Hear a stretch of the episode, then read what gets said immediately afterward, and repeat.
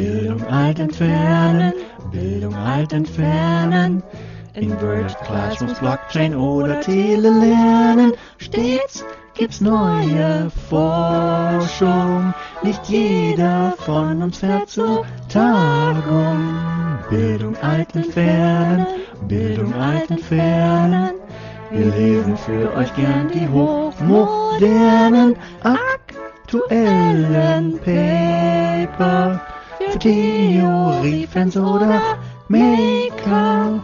A, O, A und O verkünden fast jeden Monat, was sie in der Forschung finden und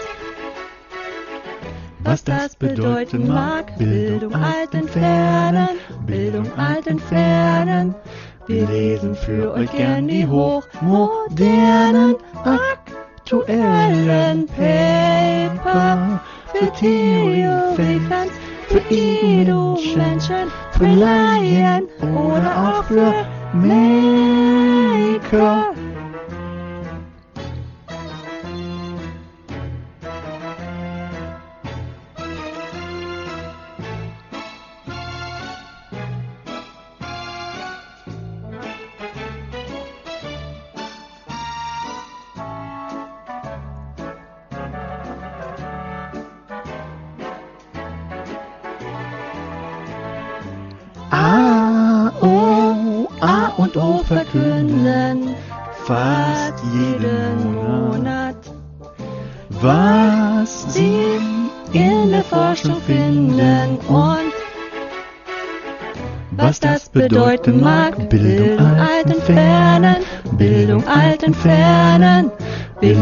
Für euch gern die hochmodernen, aktuellen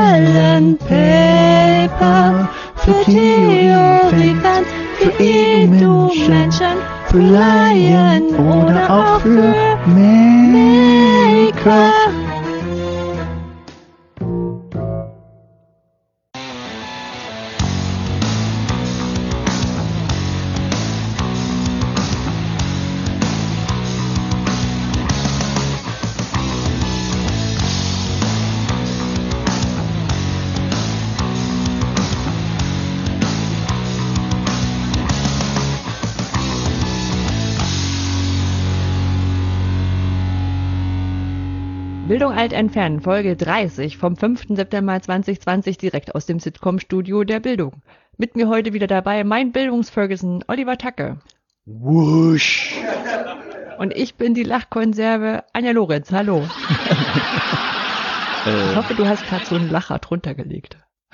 oh. Du, du wirst einen Lacher drunter gelegt. Ja, haben. ja, natürlich habe ich. Hast du den nicht gehört? In meinem Kopf war der da, deswegen habe ich danach gefragt. Apropos Lacher. Apropos Lacher. Ah, ja, bitte. Äh, was was Ja. gibt's denn zum Lachen? Ähm, ja, wir, wir, wir, wir, wir haben ja über Ko äh, Kommentare, gibt's ja so ein oder andere, die haben wir auch beantwortet und äh, geschaut. Ich, also, du, fällt mir ein, eins hatte ich noch in E-Mail-Fach, das habe ich ganz vergessen zu beantworten bisher. Ähm, da hat jemand gemeint, die Paperlinks waren falsch, bei mir waren die richtig. Ähm, Ähm, äh, kann sein, dass ich die zwischenzeitlich einfach korrigiert hatte. ah, okay, Bin mir gut. Dann Ja, stimmt, da, waren die von, noch von der vorigen Episode drin. Aber Hast du auf die E-Mail geantwortet? Nee, ne? Ähm, ich bin mir Wir- nicht sicher. Wir werden auf die E-Mail geantwortet haben. Ähm, super, super Übungsstunde heute für Fu- Futur 2. Ähm, ja, nee, wir haben einen Kommentar bekommen, der hat, also da hab ich mich wirklich sehr beömmelt drüber. Ähm, von Julia. Julia hört uns, glaube ich, regelmäßig. Und äh, ihr Twitter hat so ein bisschen, ich sag mal, wahrscheinlich ein Cache-Problem einfach schön gehabt. Ja, gehe ich von aus. Und genau, und äh, wir, unser, unser, unser Bild, also zusammengefasst, Jöran hat, hat ja über PowerPoint Karaoke Folien geschrieben. Und hat dazu ein Bild verwendet von uns beiden, wie wir, wie wir bei der Metanook äh, aufgetreten sind, wobei ich nicht verstanden stehe, warum er das da hingepackt hat, weil wir haben da gar keinen PowerPoint Karaoke gemacht. Vielleicht war es in seiner Wahrnehmung so. Das war, das war ein seriöser Vortrag und wir waren eigentlich ziemlich gut vorbereitet. ähm, ja, Und dieses Bild war dann aber unter einem, äh, glaube ich, Zeit-Tweet oder so. Ja. Äh, Babyboomer müssen sich nicht für unsere Zukunft interessieren. Sie sind und bleiben die privilegierteste Generation ever, die in Frieden scheiden darf. Für Ja. Zeit habe ich über Boomer geschrieben, ab heute Print und Online. Und dann ist unser Bild drunter. Mit der Beschrift Generationenkonflikt verbünden wir uns. Was muss uns das sagen? Ich fand's schön. Ja, ist auf jeden Fall sehr lustig gewesen. Ja. Genau. Ähm, äh, sonst Kommentare? Ich, ähm, ähm, so, so indirekt. Ich habe ja mit meinen ehemaligen äh, Leuten aus der Schule, wir haben auch so jetzt so eine virtu virtuelle Kneipenrunde quasi. Und ähm, Das heißt eine WhatsApp-Gruppe. nee, nee, nee, nee. Wir haben ähm, tatsächlich uns dann per äh, per per per äh, Big Blue Button zusammengeschaltet Hm. neulich. Und jetzt überlege ich aber gerade, ob das schon beim vorletzten Mal war. Ja, unter denen ist jeweils ein Hörer. Hallo Martin. Und ähm, ich habe vielleicht Hans, ich habe doch so eine Schleife. Ich glaube, das habe ich letztes Mal schon erzählt, dass er uns noch hört. Eigentlich, aber nicht regelmäßig. Irgendwie sowas. Hm. Naja, egal. Er war kein richtiger Kommentar, fiel mir nur gerade noch ein. Äh, das das war es dann, glaube ich, nämlich schon mit den Kommentaren diesmal richtig. Also du meinst einfach, Menschen hören uns. Ja, das kam das Feedback, eh, keine Angst, ich höre euch noch. So, Punkt. so, so kurz zusammengefasst, wenn ich es richtig im Kopf habe. Aber ich bin mir jetzt gar Ja. nicht sicher, ob das vom letzten Mal vor. Naja, egal. Äh, Anja, was haben wir denn heute vor? ich will ins Labern kommen.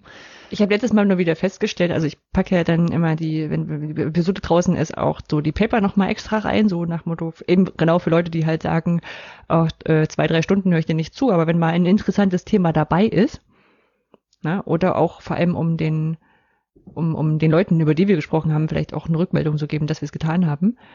Ähm, und das habe ich diesmal wieder relativ spät gemacht, also nicht irgendwie gleich ein paar Tage danach, sondern irgendwie eher so ein, zwei Wochen danach. Und ich habe, also, also an den, an den Downloadzahlen sieht man das nicht, um es mal so zu sagen. Das mache ich nur für mich. Das ist ja okay. Und für die drei Leute, die dann wirklich mal erwähnt werden. Uns vorher nicht wussten. Genau. Und wir reden heute auch wieder über das, was du gemacht hast. Genau, und was du so gemacht hast, kommt danach. Genau, du hast ein Paper und hast es genannt, seid ihr alle da?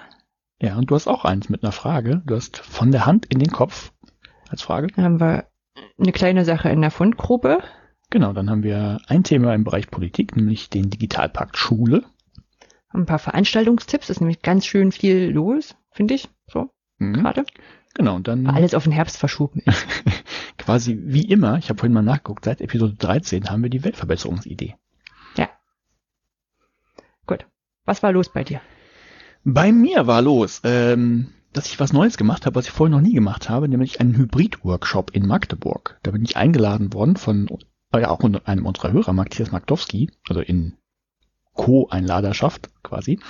Und äh, da habe ich einen Workshop zur H5P gemacht und der wurde für, ich glaube, es waren nur zwei Personen, die nicht präsent, also anwesend sein konnten, äh, gleichzeitig über Zoom nochmal übertragen. Ähm, Mhm.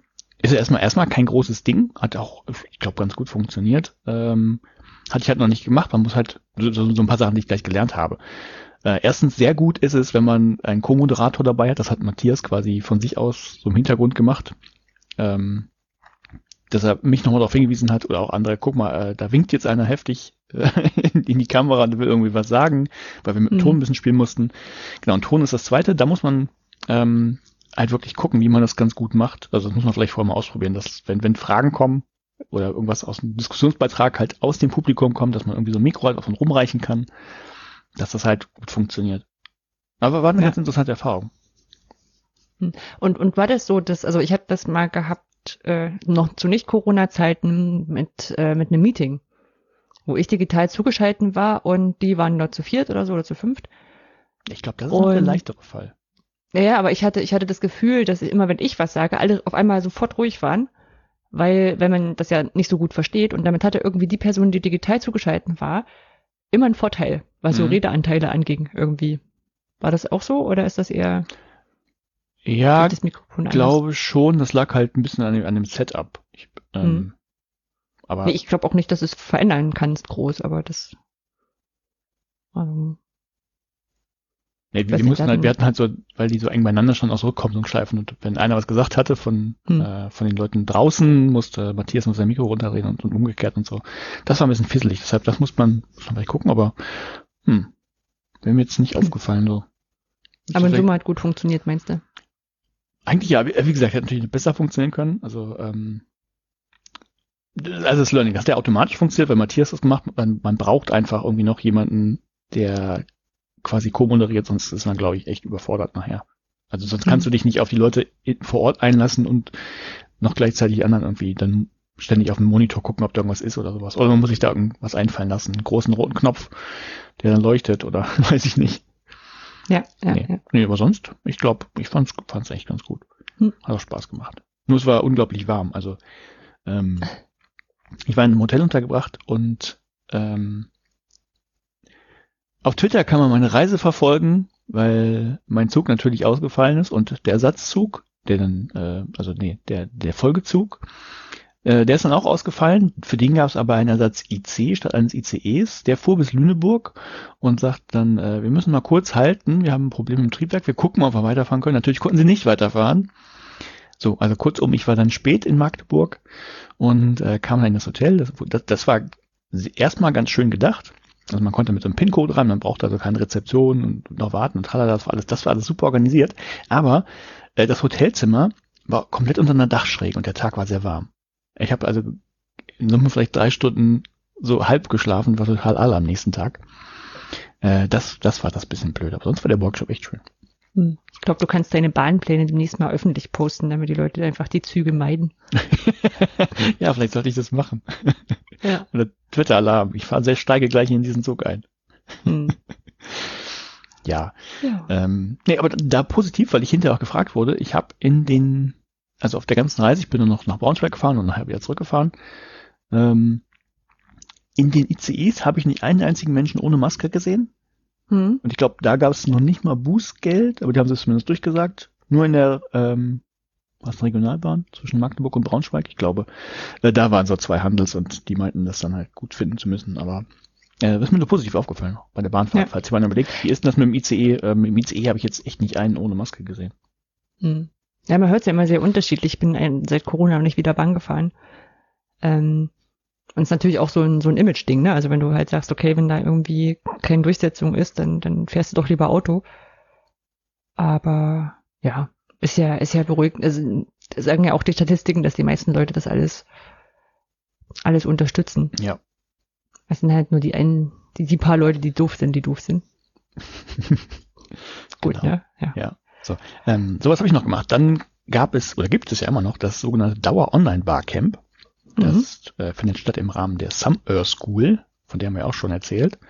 Und die läuft noch bis 20. September und da gibt's halt, ähm, also gibt es nicht einen Tag, wo ein Barcamp stattfindet, sondern jeder, der irgendwie was beitragen möchte, kann sich da melden und sagen, passt auf, ich brauche irgendwie einen Slot von 45 Minuten und will dann das und das machen, dann wird das organisiert und äh, da kann man halt regelmäßig mal drauf gucken auf den Plan und ähm, ja, kann dann an Veranstaltungen teilnehmen. Und das sind eben nicht nur Webinare, also klassisch, da erzählt einer was äh, und dann ja, war's das, sondern also im Wesentlichen, also wir waren ja gestern, kannst du ja wahrscheinlich gleich erzählen, da gab es wirklich eigentlich eine Diskussionsrunde mit Fragen, Antworten und wie geht denn das und kann man das nicht noch so machen? Mhm.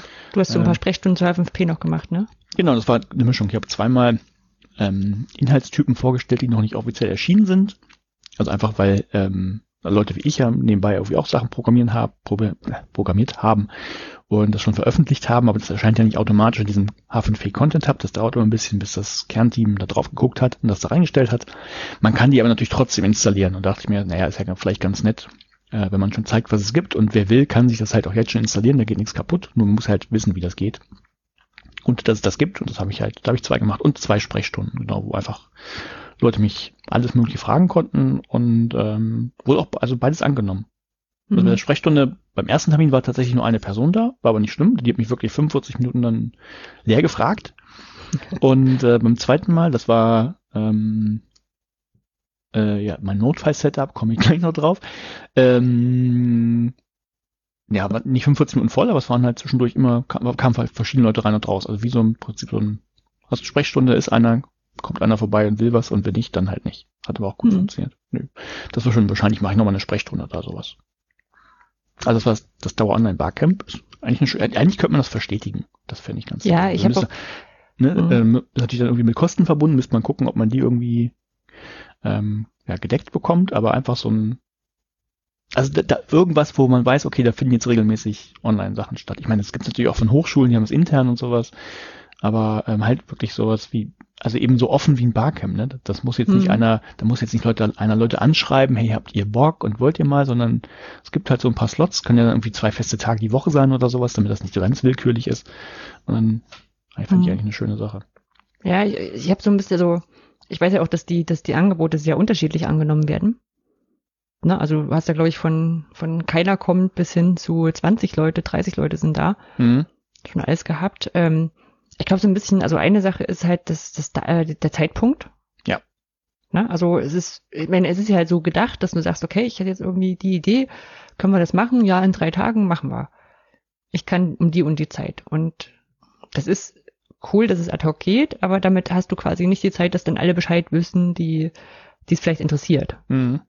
Ja. Also in dieser Telegram-Gruppe, in den Telegram-Gruppen zu sein, ist, glaube ich, ein guter Ansatz, wenn man da was mitbekommen möchte. Den verlinken wir, glaube ich, auch nochmal. Ähm, aber es ist halt so, so viel Glückssache. Ich glaube, es wäre so ein, so ein Ding, was man auch ausprobieren könnte, einfach einen festen Termin zu machen. Und wenn Das was angeboten eben, wird, genau, dann so zwei Tage die Woche, wo man das weiß. genau, und dann, dann sagt man, okay, ähm, entweder es gibt ein Angebot oder es gibt kein Angebot, da kann man halt Genau. vorher mal reingucken. Ganz genau. Ja.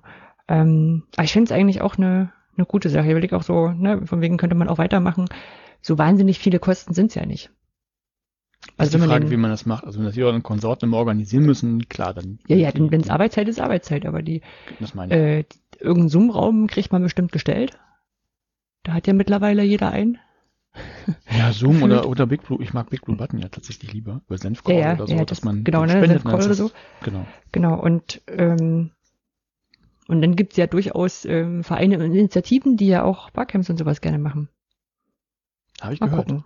Ja, können wir vielleicht nachher nochmal. Ja, aber du hast ja schon angesprochen, können wir auch gleich noch äh, drüber sprechen. Wir haben ja auch eine, eine Session zu, zu Podcasting gemacht. Ja. Ähm, das kam ja dadurch zustande, dass die, äh, also vermittelt über Christina, äh, die GMK, das ist die Gesellschaft für Medien und Kommu Medienpädagogik und Kommunikation oder sowas. Ich habe ich hab gelästert, habe gesagt, für Medienpädagogik. Äh, weiß ich nicht, wofür das K steht. Ja, genau, also so eine Fachgesellschaft, äh, die jetzt auch einen Podcast starten möchte und äh, da so ein bisschen Beratung angefragt hat und ich mir einerseits, also, äh, weißt du, dieses Imposter-Syndrom, ne, so nach dem Motto, ja, kann ich das überhaupt, weil wir haben ja ein Setup und es gibt zig andere und sehr viel Ja. professionellere und ne, solche Sachen und habe das dann einfach für eine gute Idee gehalten, zu sagen, na, dann machen wir doch so eine Online-Barcamp-Session draus, weil das kann ja auch eine Frage sein. Mhm. Genau. Und äh, Kai und ich hatten uns abgesprochen, haben gesagt, okay, wir beide sind auf alle Fälle dabei, hatten auch gefragt, ob welche von euch dazu kommen wollen. Also war dann fast fast eine Coach-Runde. Matthias ja auch noch dabei war. genau. Ähm, ich fand es eigentlich ganz ganz cool. Also die haben dann auch so alles Mögliche gefragt, was man so machen könnte, bräuchte irgendwas. Und wir haben, glaube ich, versucht, so zwischen, ja, da kann man ganz viel machen, bis zu, ja, man muss noch nicht so viel machen, gerade wenn man anfängt, die richtige Balance zu finden. Ja, hoffentlich. An einigen Stellen dachte ich, wow, das geht jetzt schon ganz schön in die Tiefe, aber Ja, ja. Ich habe auch gedacht, so wäre ich wahrscheinlich schon abgeschreckt. Und ich weiß auch nicht, ob wir, ob wir gut genug betont haben, wie, wie soll ich denn jetzt sagen? Also wir haben jetzt auch zum, zum Vorbereiten noch mal ein bisschen Zeit gebraucht, weil das Mikrofon sich wieder gedacht hat, nö, mhm. passiert. Bin ich halt mal leise, such doch selber, wo du es einstellen kannst. Habe ich dann auch gefunden, war aber eine andere schneller als beim letzten Mal. Ja. So ist das. Ja, ja, nee, aber finde ich, finde ich auch schön. Das, auch wenn ich natürlich auch wieder langsam Bar- Barcamps wieder in Präsenz könnte. Also, so ohne ja, Pandemie hätte, ringsrum. hätte ich auch mal wieder Lust drauf, aber wird Ja. wahrscheinlich noch eine Weile dauern. Hm. Ja, Äh, dann, ähm, damit wir nicht eine Rubrik draus machen irgendwann, äh, habe ich noch ein letztes Mal das Thema auf Podo. Vielleicht interessiert sich ja, wie das ausgegangen ist oder ausgehen könnte. Also kurzer Hintergrund, äh, ich wollte in die USA fliegen zur H5P-Konferenz, die dann wegen Covid-19 abgesagt wurde. Und ähm, ich habe dann meine Flüge storniert, denn ich habe ja eine Reiserücktrittsversicherung gebucht und dachte, alles kein Problem. Und äh, das abgesagt habe ich im März. Ihr könnt noch mal auf den Kalender gucken. Wir haben jetzt September. Ich habe immer noch, noch kein Geld zurück. Und ähm, mir wurde das zu bunt, weil der Server halt von, von Opodo das letzte ist. Also du kriegst von denen, wenn du Glück hast, mal eine Antwort und hin und her. Äh, interessiert die einfach alles gar nicht. Und ich habe jetzt gelernt, warum das so ist. Denn äh, ich habe jetzt bei heißt der Dienst? Äh, Advocado, glaube ich. Da kannst du einfach erstmal deinen Fall schildern und Rechtsanwälte können sich das angucken und äh, geben so eine erste Einschätzung, wie sieht das aus und können das dann auch dann übernehmen, wenn die Bock haben. Und ich habe das dann mal geschildert und gefragt, hier, äh, wie sieht das aus? Streitwert sind jetzt knapp 700 Euro, weil so viel die Flüge gekostet hätten. Ähm, rentiert sich das? Und die Antwort vom Anwalt war, nee. Also wenn ich keine Rechtsschutzversicherung habe, ähm, dann kostet dich einfach der Anwalt noch, noch, noch mehr, als du nachher zurückbekommen würdest. Und wenn du nicht gerade Lust hast, die Leute zu verklagen und den Denkzettel zu geben, was sie aber wahrscheinlich auch nicht juckt, dann lohnt sich das nicht. Äh, so, und deshalb, deshalb können, kann der Service von denen einfach scheiße sein. Also was ich glaube ich machen werde, also selbst wenn du so eine Reiserücktritt, also äh, der, genau, Reiserücktrittsversicherung, äh, das machen die ja nicht selber, das machen die über eine Versicherung. Und ähm, da habe ich mich bei denen mal gemeldet. Einfach, die haben ja auch, äh, dann gehst du bei denen auf die Website, findest natürlich äh, keine direkte Anschreibemöglichkeit und so weiter und so fort, weil die das ja nicht wollen. Die wollen ja nicht kommunizieren mit den Leuten. Mhm. Ähm, und dann gehst du halt ins Impressum, da findest du einen, dann schreibst du hin, dann schreiben die zurück, bitte benutzen Sie unser tolles Tool hier auf der Seite, ist ganz toll, meldest dich an und trägst das da ein. Und ähm, das deckt aber nicht das ab, also du konntest nicht sowas als also äh, gedeckt ist es eigentlich laut Versicherung, also eine Rückerstattung, mhm. dann krieg ich, also es gab irgendwie Todesfall als gesonderten Grund von irgendwas und dann eben so Reiserücktritt fertig, ohne, muss keinen Grund haben. Dann musst du auf diesem tollen, dem tollen Tool, musst du aber irgendeinen Grund angeben, sei es Arbeitsplatzverlust und äh, Krankheit und schieß mich tot. Gab es für meinen Fall aber nicht. Und dann schreibst du nochmal an, ja, aber das geht nicht. Und dann schreiben die zurück, bitte benutzt unser Tool. Da dachte ich, okay, benutze ich euer Tool, gucke mal, was am besten passt. Hab halt meinen Fall ehrlich geschildert, wobei, wobei ich mich vielleicht wahrscheinlich äh, ich wahrscheinlich auch auf den Deckel kriegen kann, wegen Versicherungsbetrugs oder sowas oder Versuchs. Mhm. Also mein Fall geschildert und dann passt ja nichts. Dann habe ich einfach gesagt, okay, was passt denn jetzt irgendwie noch am ehesten, wo ich was reinschreiben kann? Und dann habe ich geschrieben, ähm, Arbeitsplatzverlust, weil ich ja jetzt selbstständig bin. Mhm. Das ist ja, ist jetzt, weil es passt zwar überhaupt nicht zur Begründung, aber es ist der Wahrheit, weil du nämlich Dokumente einreichen musst und da hatte ich ja Dokumente für. Habe ich gedacht. Also du musst es dann, äh, was wollten sie haben? Sie wollten einmal eine Kopie von der Stornierung, nee, von der Buchung Mhm. Ne, da habe ich, äh, kriegst du auch nicht so, nicht mal als PDF kannst du nur quasi die Mail ausdrucken oder das von der Website von Opolo. Ähm, das habe ich gemacht und habe ich ihnen geschrieben, hier pass auf, selbstständig und so weiter und so fort, bla bla bla. Ähm, und dann bekam ich gestern eine Mail, wo, wo allein der Titel schon, äh, der jetzt sagen kann, ähm, äh, wie, wie sehr ich hoffe, dass ich da mein Geld zurück. Der, der Titel der Mail war Rückerstattung der Korrespondenz. Der Korrespondenz. Ja, das ist der Betreff der, der Mail. Mhm. So, und dann äh, sagen die hier, das ist da ist eingereicht und dann kriegst du einen Hinweis, bitte reichen Sie noch Dokumente ein. Und dann denkst du nur, ja, Alter, leg mich am Arsch. Ach, Olli, da kannst so. du ja nicht durchkommen. Nein, aber jetzt, jetzt, jetzt, jetzt, jetzt einfach ja. die Quintessenz, ne? Ähm, ihr merkt, das ist bei Opodo grottig, das ist bei dieser komischen Versicherungsagentur, was auch immer das nachher ist, Europe Assistance heißen die, äh, ist halt auch grottig, aber es ist ja scheißegal. Denn warum? Also die Leute buchen halt ihre Reiserücktrittsversicherung und jetzt gibt es ja nur eigentlich nur zwei Fälle. Entweder sie haben einen Rechtsschutz, ja, also mhm. oder wenn ich, ich, ich glaube, ich gründe auch so eine Versicherung und mache nur Reiserücktrittsversicherung. Denn mhm. entweder haben die Leute eine Rechtsschutzversicherung, da muss ich halt zahlen, aber dann habe ich über die ganzen Idioten wie mich, die keine Rechtsschutzversicherung haben, die zahlen mir ja immer Geld und Geld und Geld und denen erstatte ich das einfach nicht, da mache ich ja einen riesen Umsatz. Weil es klagt ja keiner von denen, denn es lohnt sich nicht. Hm. Weißt du? Es ist so, ja, also kurzum, äh, das letzte Mal, äh, ich habe jetzt 700 Euro knapp in den Sand gesetzt und äh, wahrscheinlich lebe ich ein Jahr kürzer und krieg drei graue Haare extra, weil ich mich damit auseinandergesetzt habe. Aber bucht einfach nicht bei Opodo. Punkt. Das klingt nicht gut. Klingt vor allem doof, weil der wirklich eine Reiserücktrittsversicherung klingt so, als könntest du damit von deiner Reise zurücktreten.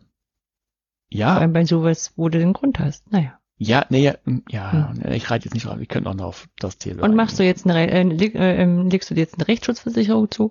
Nee. Hm. Auch nicht als Selbstständiger? Nee. Hm. Ich will keinen verklagen, ich will, will dass es einfach funktioniert. Ah. Nein, was, was, was, eine Versicherung, dann, dann zahlt eine Rechtsschutzversicherung nicht, dann brauche ich, oder dann macht die nichts, dann brauche ich eine Versicherung gegen die Rechtsschutzversicherung. Nee. Das stimmt doch. Also mir, das habe ich, habe ich äh, gestern nicht mehr erzählt. Ähm, mein erster Projektleiter bei Lexter, bei der Firma, wo ich gearbeitet habe, hallo Ralf, der hat irgendwann ähm, hat erzählt, er hat gerade alle seine Versicherungen gekündigt, von Berufsunfähigkeit bis noch irgendwas, weil er festgestellt hat, Ähm, das, die wollen ja einfach nicht zahlen. Die finden immer irgendeinen Grund und hier noch und da noch und, und es geht einfach nicht. Und dann gesagt, wenn es mal passiert, dann, dann legt er lieber Geld, aber selber Geld zurück und bezahlt es aus eigener Tasche, als ständig dieses, dieses Generve und diesen Stress zu haben. Und ich kann es mittlerweile nachvollziehen. Ich glaube, ich bin jetzt alt genug. Ich glaube, er war ungefähr so alt, wie ich äh, jetzt bin, als er mir das erzählt hat. Und ich schließe keine Versicherung ab. Es ist Schwachsinn. Macht das nicht. Hm. Legt Geld zurück und wenn man es ist, zahlt das selber. Aber oder ihr habt wirklich jemanden mehr vertraut und ihr wisst, okay, die zahlen dann auch, aber nicht mehr sowas wie Reiserücktrittsversicherung bei irgendeiner Gesellschaft und nee, nee. Nee. Hm. Nee. So, oder empfiehlt, mir eine, oder empfiehlt mir eine Rechtsschutzversicherung und sagt mir, was die kostet. Aber ich habe ja auch keinen Bock auf sowas. Ah. Ah ja. Nee, ich muss sagen, ich habe in letzter Zeit auch keine, keine Versicherung abgeschlossen. Also Recht, äh, Reiserücktrittsversicherung habe ich so eine permanente, glaube über ein ADAC oder so. Also zusätzlich abgeschlossen, aber eben ähm, so eine, die quasi deinen, deinen ganzen Urlaub fürs ganze Jahr absichert, dass du halt nicht jedes Mal so, ach, mache ich jetzt hier eine oder nicht für die Reise, ne, sondern so ein permanentes Ding.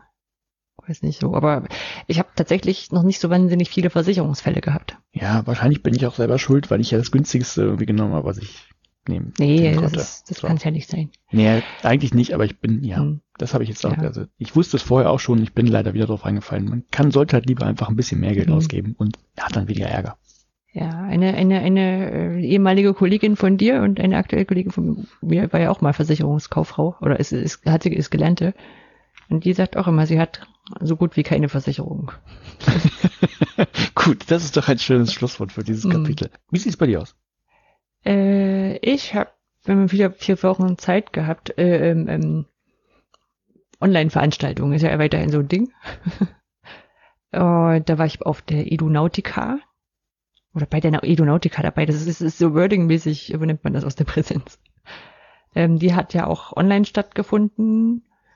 Ähm, da ist für Dezember ein Präsenz geplant, was natürlich mit sehr vielen Fragezeichen verbunden ist. Und mal gucken, aber das waren so zwei halbe Tage Barcamp, wobei Online-Barcamp ja jetzt auch noch nicht so gefestigt ist, dass das, dass man sofort weiß, wie es jetzt stattgefunden hat. Also da waren auch die die Sessions bzw. Stationen mussten vorher eingereicht werden, wurden zugeteilt. Ähm, was, was, was von, vielleicht vom, vom, vom Barcamp-Setup, was ich sehr schön fand, die haben sich so ein paar Sachen noch ausgedacht, wie man das eben nochmal zusammenbringen konnte mhm.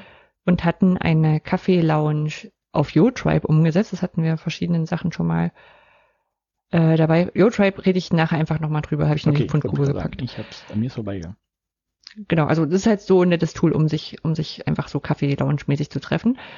Ähm, Zoom haben mhm. für die Webkonferenzen genutzt. Das glaube ich, also ich habe jetzt auch für mehrere Veranstaltungen Sachen anguckt. Äh, Big Blue Button ist das Ding, muss halt betrieben werden, aber ich glaube so die die Sache ist, wenn man schnell mal ein System für eine Konferenz braucht, ist, hat sich jetzt wahrscheinlich doch relativ gut durchgesetzt. Also sehen auch seine, seine, sein Geschmäckle weiterhin dabei, weil die damals nicht gut gestartet sind.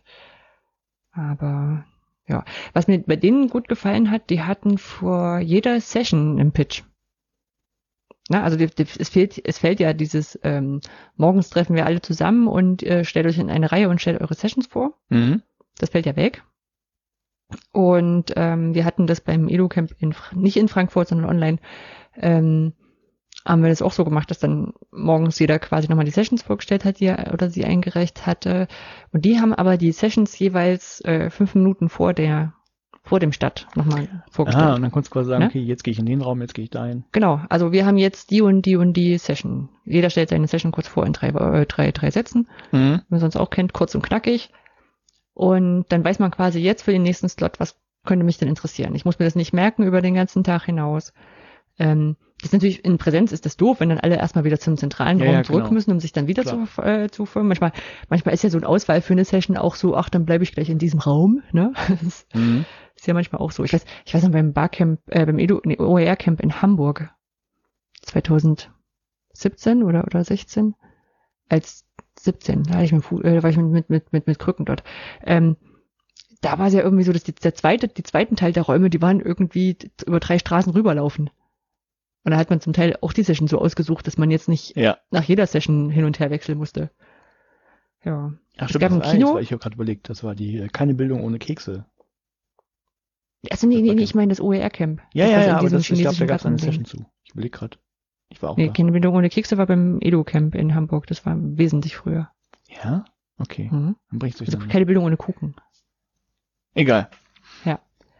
Genau, dann hatten sie noch ein Kino, wo die ganze Zeit so ein, so ein Film gelaufen ist, den die Schülerinnen und Schüler zu der Edonautica im Jahr vorher oder zwei Jahre vorher gemacht haben. Also auch ein Zoom-Raum letztendlich gewesen. Mhm. Und eine Karaoke-Bar, wo die ganze Zeit Versionen von äh, Bonnie Tyler lief hier. Das Lied, was beim letzten Mal peinlicherweise abschlussmäßig gesungen Ja. wurde. Also peinlicherweise, weil das niemand singen kann. Das ist in der Textverteilung ganz kompliziert und dann auch zu, zu hoch. Aber das machten natürlich trotzdem alle. Also können und machen sie ja zwei Sachen. Ja, nee, thematisch war es auch spannend, weil so, also ich muss sagen, so die Edonautica ist auch ein Bildungsbarcamp, stark Schule und vor allem stark Sch- Reformschule dran und ist für mich so thematisch so wirklich über den Tellerrand gucken. Mhm. Ne? Also heißt halt nicht so die klassischen Themen, die ich sonst irgendwie erwarte und, ne, und das, deswegen macht es mir aber auch irgendwie auch besonders viel Spaß mit. Also ich war jetzt bei einer Session zu Rassismus in der Schule von Alicia Bankhofer, die hat das richtig gut gemacht. Ähm, und dann war ein, ein, ein so ein, ein so ein, ach nee, es war kein Session, es war so eine Station, wobei Station und Session sich im Digitalen eigentlich nicht wirklich unterschieden haben, zumindest bei denen, wo ich war. Ähm, eins zu äh, Homeschooling und Unschooling. Ja, also eine, die quasi schon in England, die wohnt in England und unterrichtet ihre Kinder schon seit ein paar Jahren selber. Das war spannend, wenn auch nicht ganz, logischerweise nicht ganz kritiklos, Mhm. äh, auch, auch meinerseits, aber ich finde diese Einblicke halt irgendwie spannend. Ja. Ja.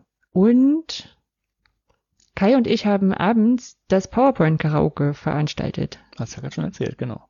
Also wir wurden gefragt, ob wir das machen können und dann haben wir gesagt, ja, irgendwie hat ja Jöran noch so ein Folienfundus. Können wir eigentlich machen irgendwie. Und dann haben wir uns überlegt, was, wie wir das am geschicktesten machen. Haben so ein bisschen Intro gemacht und, äh, und haben ein, ähm, ein, ein, wir mussten ja die Leute mal vorstellen.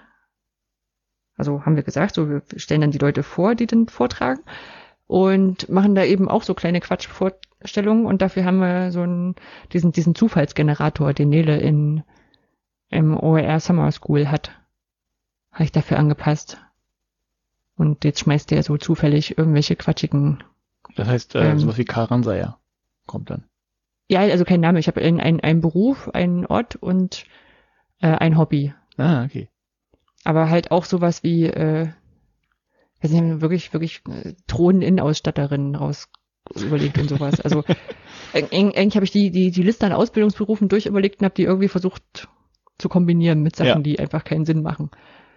Und das Witzige war, dass äh, sehr viele von den Leuten, die dann den Vortrag gehalten haben, ähm, das quasi aufgegriffen haben nochmal in ihrem Vortrag. Also die haben dann quasi dadurch sich gleich äh, äh, berufen gefühlt, da irgendwie drauf einzugehen. Fand ich, fand ich super. Ja, ah, das ist cool. Und äh, war, hat, hat auch viel Spaß gemacht. Also die sind auch sehr davon abhängig, welche Leute dabei sind, ne? dass die sofort kapieren, dass es jetzt absolut um, um Spaß geht und Mhm. ne, weil so ähm, kann ich das denn überhaupt und ne, ich bin da nicht gut drin oder sowas. Darum geht's ja, Ja. doch gar nicht. Ja. Na. Ja, nö, das hat eigentlich ganz gut Spaß gemacht. Aber es ist halt trotzdem anstrengend, so ein so ein Veranstaltungskram vorm Rechner. Ja, das glaube ich. Immer, weil es auch immer alles vorm Rechner ist. Also arbeiten auch und Vereinsarbeit auch und naja, haben wir ja schon mal gehabt. Ähm, halbe Woche danach war die Moodle Mood Dach, Mhm. also Moodle-Konferenz auch online. Ähm, mh, die Wie war auch, ich, ich, ich wollte reingucken, ich habe es halt einfach nicht geschafft. Hm, also ich finde sie auch äh, gut, auch in den in den in den Sessions und äh, auch in den in den Besuchszahlen fand ich sie extrem gut. Also zur Keynote waren 150 Leute da. Mhm. Ähm, und auch so von, von Anmeldezahlen zu Leuten, die dann noch da waren, das, das war schon echt ordentlich. Also dafür, dass die, also bei anderen Online-Barcamps äh, haben wir so, so, so, so im Digitalen eine sehr viel höhere No-Show-Rate als im Analogen, was auch irgendwie klar ist. Ne? Andersrum wissen wir es auch nicht viel. Ne? Also es kann ja sein, dass dann die Person, die sich angemeldet hat, zu einer Session da ist. Und dann erfasst du sie jetzt auch nicht wirklich. Es ist eher so, so die Frage, wie viele haben sich angemeldet, wie viele sind morgens beim, beim, beim Hallo sagen da, aber kann ja sein, dass die irgendwie über nachmittags noch kommen. Mhm. Und äh, wir hatten ja auch das, das, das äh, digitale Barcamp Schleswig-Holstein abgesagt, weil wir gesagt haben, also hier, wir haben sich, äh, glaube, 80 Leute angemeldet und von, wenn von denen aber höchstens 40 kommen, Dann verteilt sich das über den Tag nochmal und dann sind wir eigentlich nur Orga und Vortragende. Ähm, das war, also bei der Moodle-Mood war, glaube ich, so mindestens zwei, zwei Drittel da von denen, die sich angemeldet hatten, fand ich. Ja, ich war einer von denen, die nicht da waren. Naja, es ist, wie gesagt, finde ich auch nicht, nicht schlimm. Ich meine, auch so, äh, man meldet sich halt an, allein schon, damit man die Erinnerung kriegt und überlegt dann einen Tag vorher, ob man was macht. Oder, oder ob die Themen einen interessieren oder sowas. Ja. No. Aber, also, was, was mein, ein, ein, mein, eines meiner Fazit ist halt so, für viele ist das halt wirklich Arbeitskontext und auch Arbeitszeit. Was es, glaube ich, in der Orga ein bisschen leichter macht für dich, das einzuplanen. Mhm. Also waren ja viele von Hochschulen und Schulen da. Ja. Und äh, bei sowas wie der Edunautica, die ist ja Freitagnachmittag, Samstag eben deswegen, damit es nicht in die Arbeitszeit fällt. Ähm, und da passiert ja Leben ringsrum, ähm, was du vielleicht nicht ganz so weg, weg organisieren kannst. Ja. ja? Ähm, und das, äh, das, das ist, glaube ich, so ein bisschen, ist ein bisschen schwieriger, das, das zu vereinbaren. Ähm, wir hatten es ja auch, also ich bin auch, ging ja Samstag früh los, ging bis 14 Uhr oder so und eine Session musste ich schwenden, damit wir, wenn ich mal fix auf den Markt gehen kann und zumindest fürs Abendessen sorgen kann. Ja, das muss man halt dann irgendwie da rein organisieren. Ja. Nö, aber schon cool. Ja. Und dann dachte ich eigentlich so, na, kannst du ruhig in Urlaub gehen. Also ich fahre morgen eine Woche in Urlaub. Fehmarn, wandern, Radfahren. Keine Leute treffen, also ist eigentlich ganz, ganz cool, so wie ich es mir gerade vorstelle. Ähm, und äh, dann kam aber gestern endlich, also endlich im Sinne von, äh, wir haben schon drauf gewartet, das ist jetzt nicht so, dass das äh, eine, eine besonders lange Bearbeitungszeit gewesen wäre, also war jetzt kein Vor Vorwurf das endlich, äh, die Zusage für die EduCamp-Förderung. Wir haben es ja schon ein paar Mal angesagt und werden es nachher auch nochmal nennen bei den Veranstaltungstipps. Äh, das EduCamp in, nicht in Hattingen, sondern online wird stattfinden. Sehr gut. Und ähm, wie das halt so ist, die Staatskanzlei hat schon gesagt, ja, wir würden euch da wieder gerne fördern, schreibt doch mal einen Antrag und das haben wir gemacht und auch um einen vorzeitigen Maßnahmebeginn gebeten, weil bevor du das nicht hast, darfst du nicht loslegen, beziehungsweise wenn du losgelegt hast und die sagen, nee, das ist, also ihr habt ja schon angefangen, dann können wir das nicht fördern, dann gibt's Ärger. ah, okay. Na, also man, wenn man quasi rausgeht und sagt, hier, wir machen das EduCamp, ähm, dann sagt ja quasi der öffentliche Geldgeber, ey, wenn ihr das jetzt schon verkündet, sag mal, braucht ihr unser Geld überhaupt? Aha. Ja, so, so nach Motto, wenn es jetzt egal ist, ob ihr die Förderzusage habt oder nicht. So ist die, so ist die Logik dahinter. Also niemand Ja. in der Staatskanzlei hat das zu uns gesagt, sondern das ist einfach Ja, die ja. Logik hinter diesen Förderungen. Ähm, da gibt's einfach so ein paar Regeln, an die man sich halten muss. Und diese Zusage haben wir seit gestern. Und habe ich gestern Nacht an der Webseite ge gebastelt. Und jetzt müssen wir natürlich diese ganzen Entscheidungen treffen, die gerade online in Barcamps irgendwie treffen müssen. Ne? Also weil eben in Präsenz wissen wir, wie wir das machen. Ja. So, ne, da wissen wir auch, dass das, äh, ähm, also dass, dass wir einen halben Tag uns vorher treffen müssen, um die Stühle aufzustellen und Sessionplan kopieren vom letzten Mal, das reicht eine Stunde. Und ja, das sind so kleine Fistelaufgaben, die stehen, sind aber irgendwie klar so. Und die äh, für online gibt's halt viele Entscheidungen, ne? Also hatten wir auch gestern dann wieder so, welches Tool nehmen wir denn jetzt und so und ach naja, das können wir dann später entscheiden. Aber das, das, das schreit ja quasi zu nach einem, einem Inlay für das, das OER-Buch. Äh, das OER-Buch, das, das äh, Educamp oder Barcamp-Buch. das Barcamp-Buch von Jöran, ja, ja, ich auch Ja, schon mit, mit so einem Neuauftritt Helene und so. Naja, also ich, ich, ich, ich bin mir gar nicht sicher, ob er das quasi schon in Angriff genommen hat oder das so, so als Idee quasi natürlich im Raum steht. Ich habe auch schon so langsam wirklich auch die Redebedarf drüber. Also nicht, nicht, nicht hier im, im, also hier passt das jetzt, glaube ich, nur so halb hin, aber so mit, mit anderen Leuten, die auch Online-Barcamps äh, organisieren, welche Optionen man wie hat, Ja. was Haben wofür so spricht, weil es gibt ja ganz, genau, es gibt ja ganz viele Sachen, wo du sagst so, ähm, also bei, bei Präsenzbarcamps haben wir gesagt, okay, finden wir das gut und das nicht gut. Ne? Also wir haben uns ja auch schon beide damals, waren ja auch schon auf Barcamps, wo wir gesagt haben, das ist hier komisch, das ist falsch, Ja. das, das kann man nicht Wir haben es sogar gesagt. ja. Und ähm, bei Online-Barcamps ist aber zum Beispiel so, so die Frage, ne, muss man sich anmelden müssen? Mhm. Braucht man eigentlich nicht, weil man kann ja einfach so dazukommen, aber Annahme, Anmeldezahlen wissen ist schon cool, also auch für die, für die äh, Sponsoren. Für, ja, für die Infrastruktur. Infrastrukturplan, ja, also genau, wenn du jetzt fragst so, okay, was, was für eine Lizenz muss man denn kaufen? Ja, ja nee, auch, dass die, wenn du das über einen Server laufen lässt und dass der es ab kann und sowas. Genau, ne, welche, welche Systeme nimmt man überhaupt und das ist alles so ein bisschen kompliziert. Aber naja, haben wir schon auch gesagt, wir werden wahrscheinlich demnächst eine, eine, eine Helfergruppe auf, auf Telegram mit aufmachen mhm. und ein bisschen dazu aufrufen. Also das war auch so ein Ding, ja, können wir, können wir ja dann sagen, wer, wer quasi mithelfen möchte beim Organisieren oder einfach mal, wenn wir die Frage haben, sollen wir es, keine Ahnung, sollen wir es bis 17 oder bis 18 Uhr laufen lassen, äh, einfach mal, dass wir, dass wir zurückfragen können und nicht einfach so ganz viele Sachen selber entscheiden müssen und nachher nicht wissen, ob es richtig ist oder, oder ob es anderes, andere Argumente gegeben hätte. Ja, da werden wir wahrscheinlich den dazu aufrufen. Weil auch hier, nachdem das dann einmal alles angelegt und entschieden ist, läuft's, glaube ich, auch. Ja. Hm. Ja, da muss ich heute auch noch vielleicht ein bisschen was machen. Mhm. Und Dann in meiner. Mal schnell weitermachen. genau, und in meiner noch mehr Freizeit, also Educamp ist ja schon Freizeit, ist ja, ist ja nicht mein Job.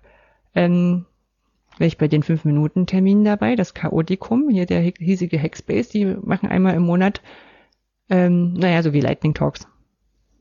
Na, also reicht halt was rein, ja. was fünf Minuten geht maximal und ähm, sämtliche seltsame Themen werden da halt besprochen. Von wir haben einen Kalenderbot gebaut für den Hackspace, über so baut man Basilikum an oder ich krieg dauernd irgendwelche komischen Sachen von Amazon zugeschickt. Das waren die Sachen, die wir in Präsenz gehört haben. Oder als Aufzeichnung, weiß ich gar nicht mehr, ob ich da da war. Bei den einen. Und jetzt haben die angefangen, das in digital zu machen. Mhm. Das ist auch cool.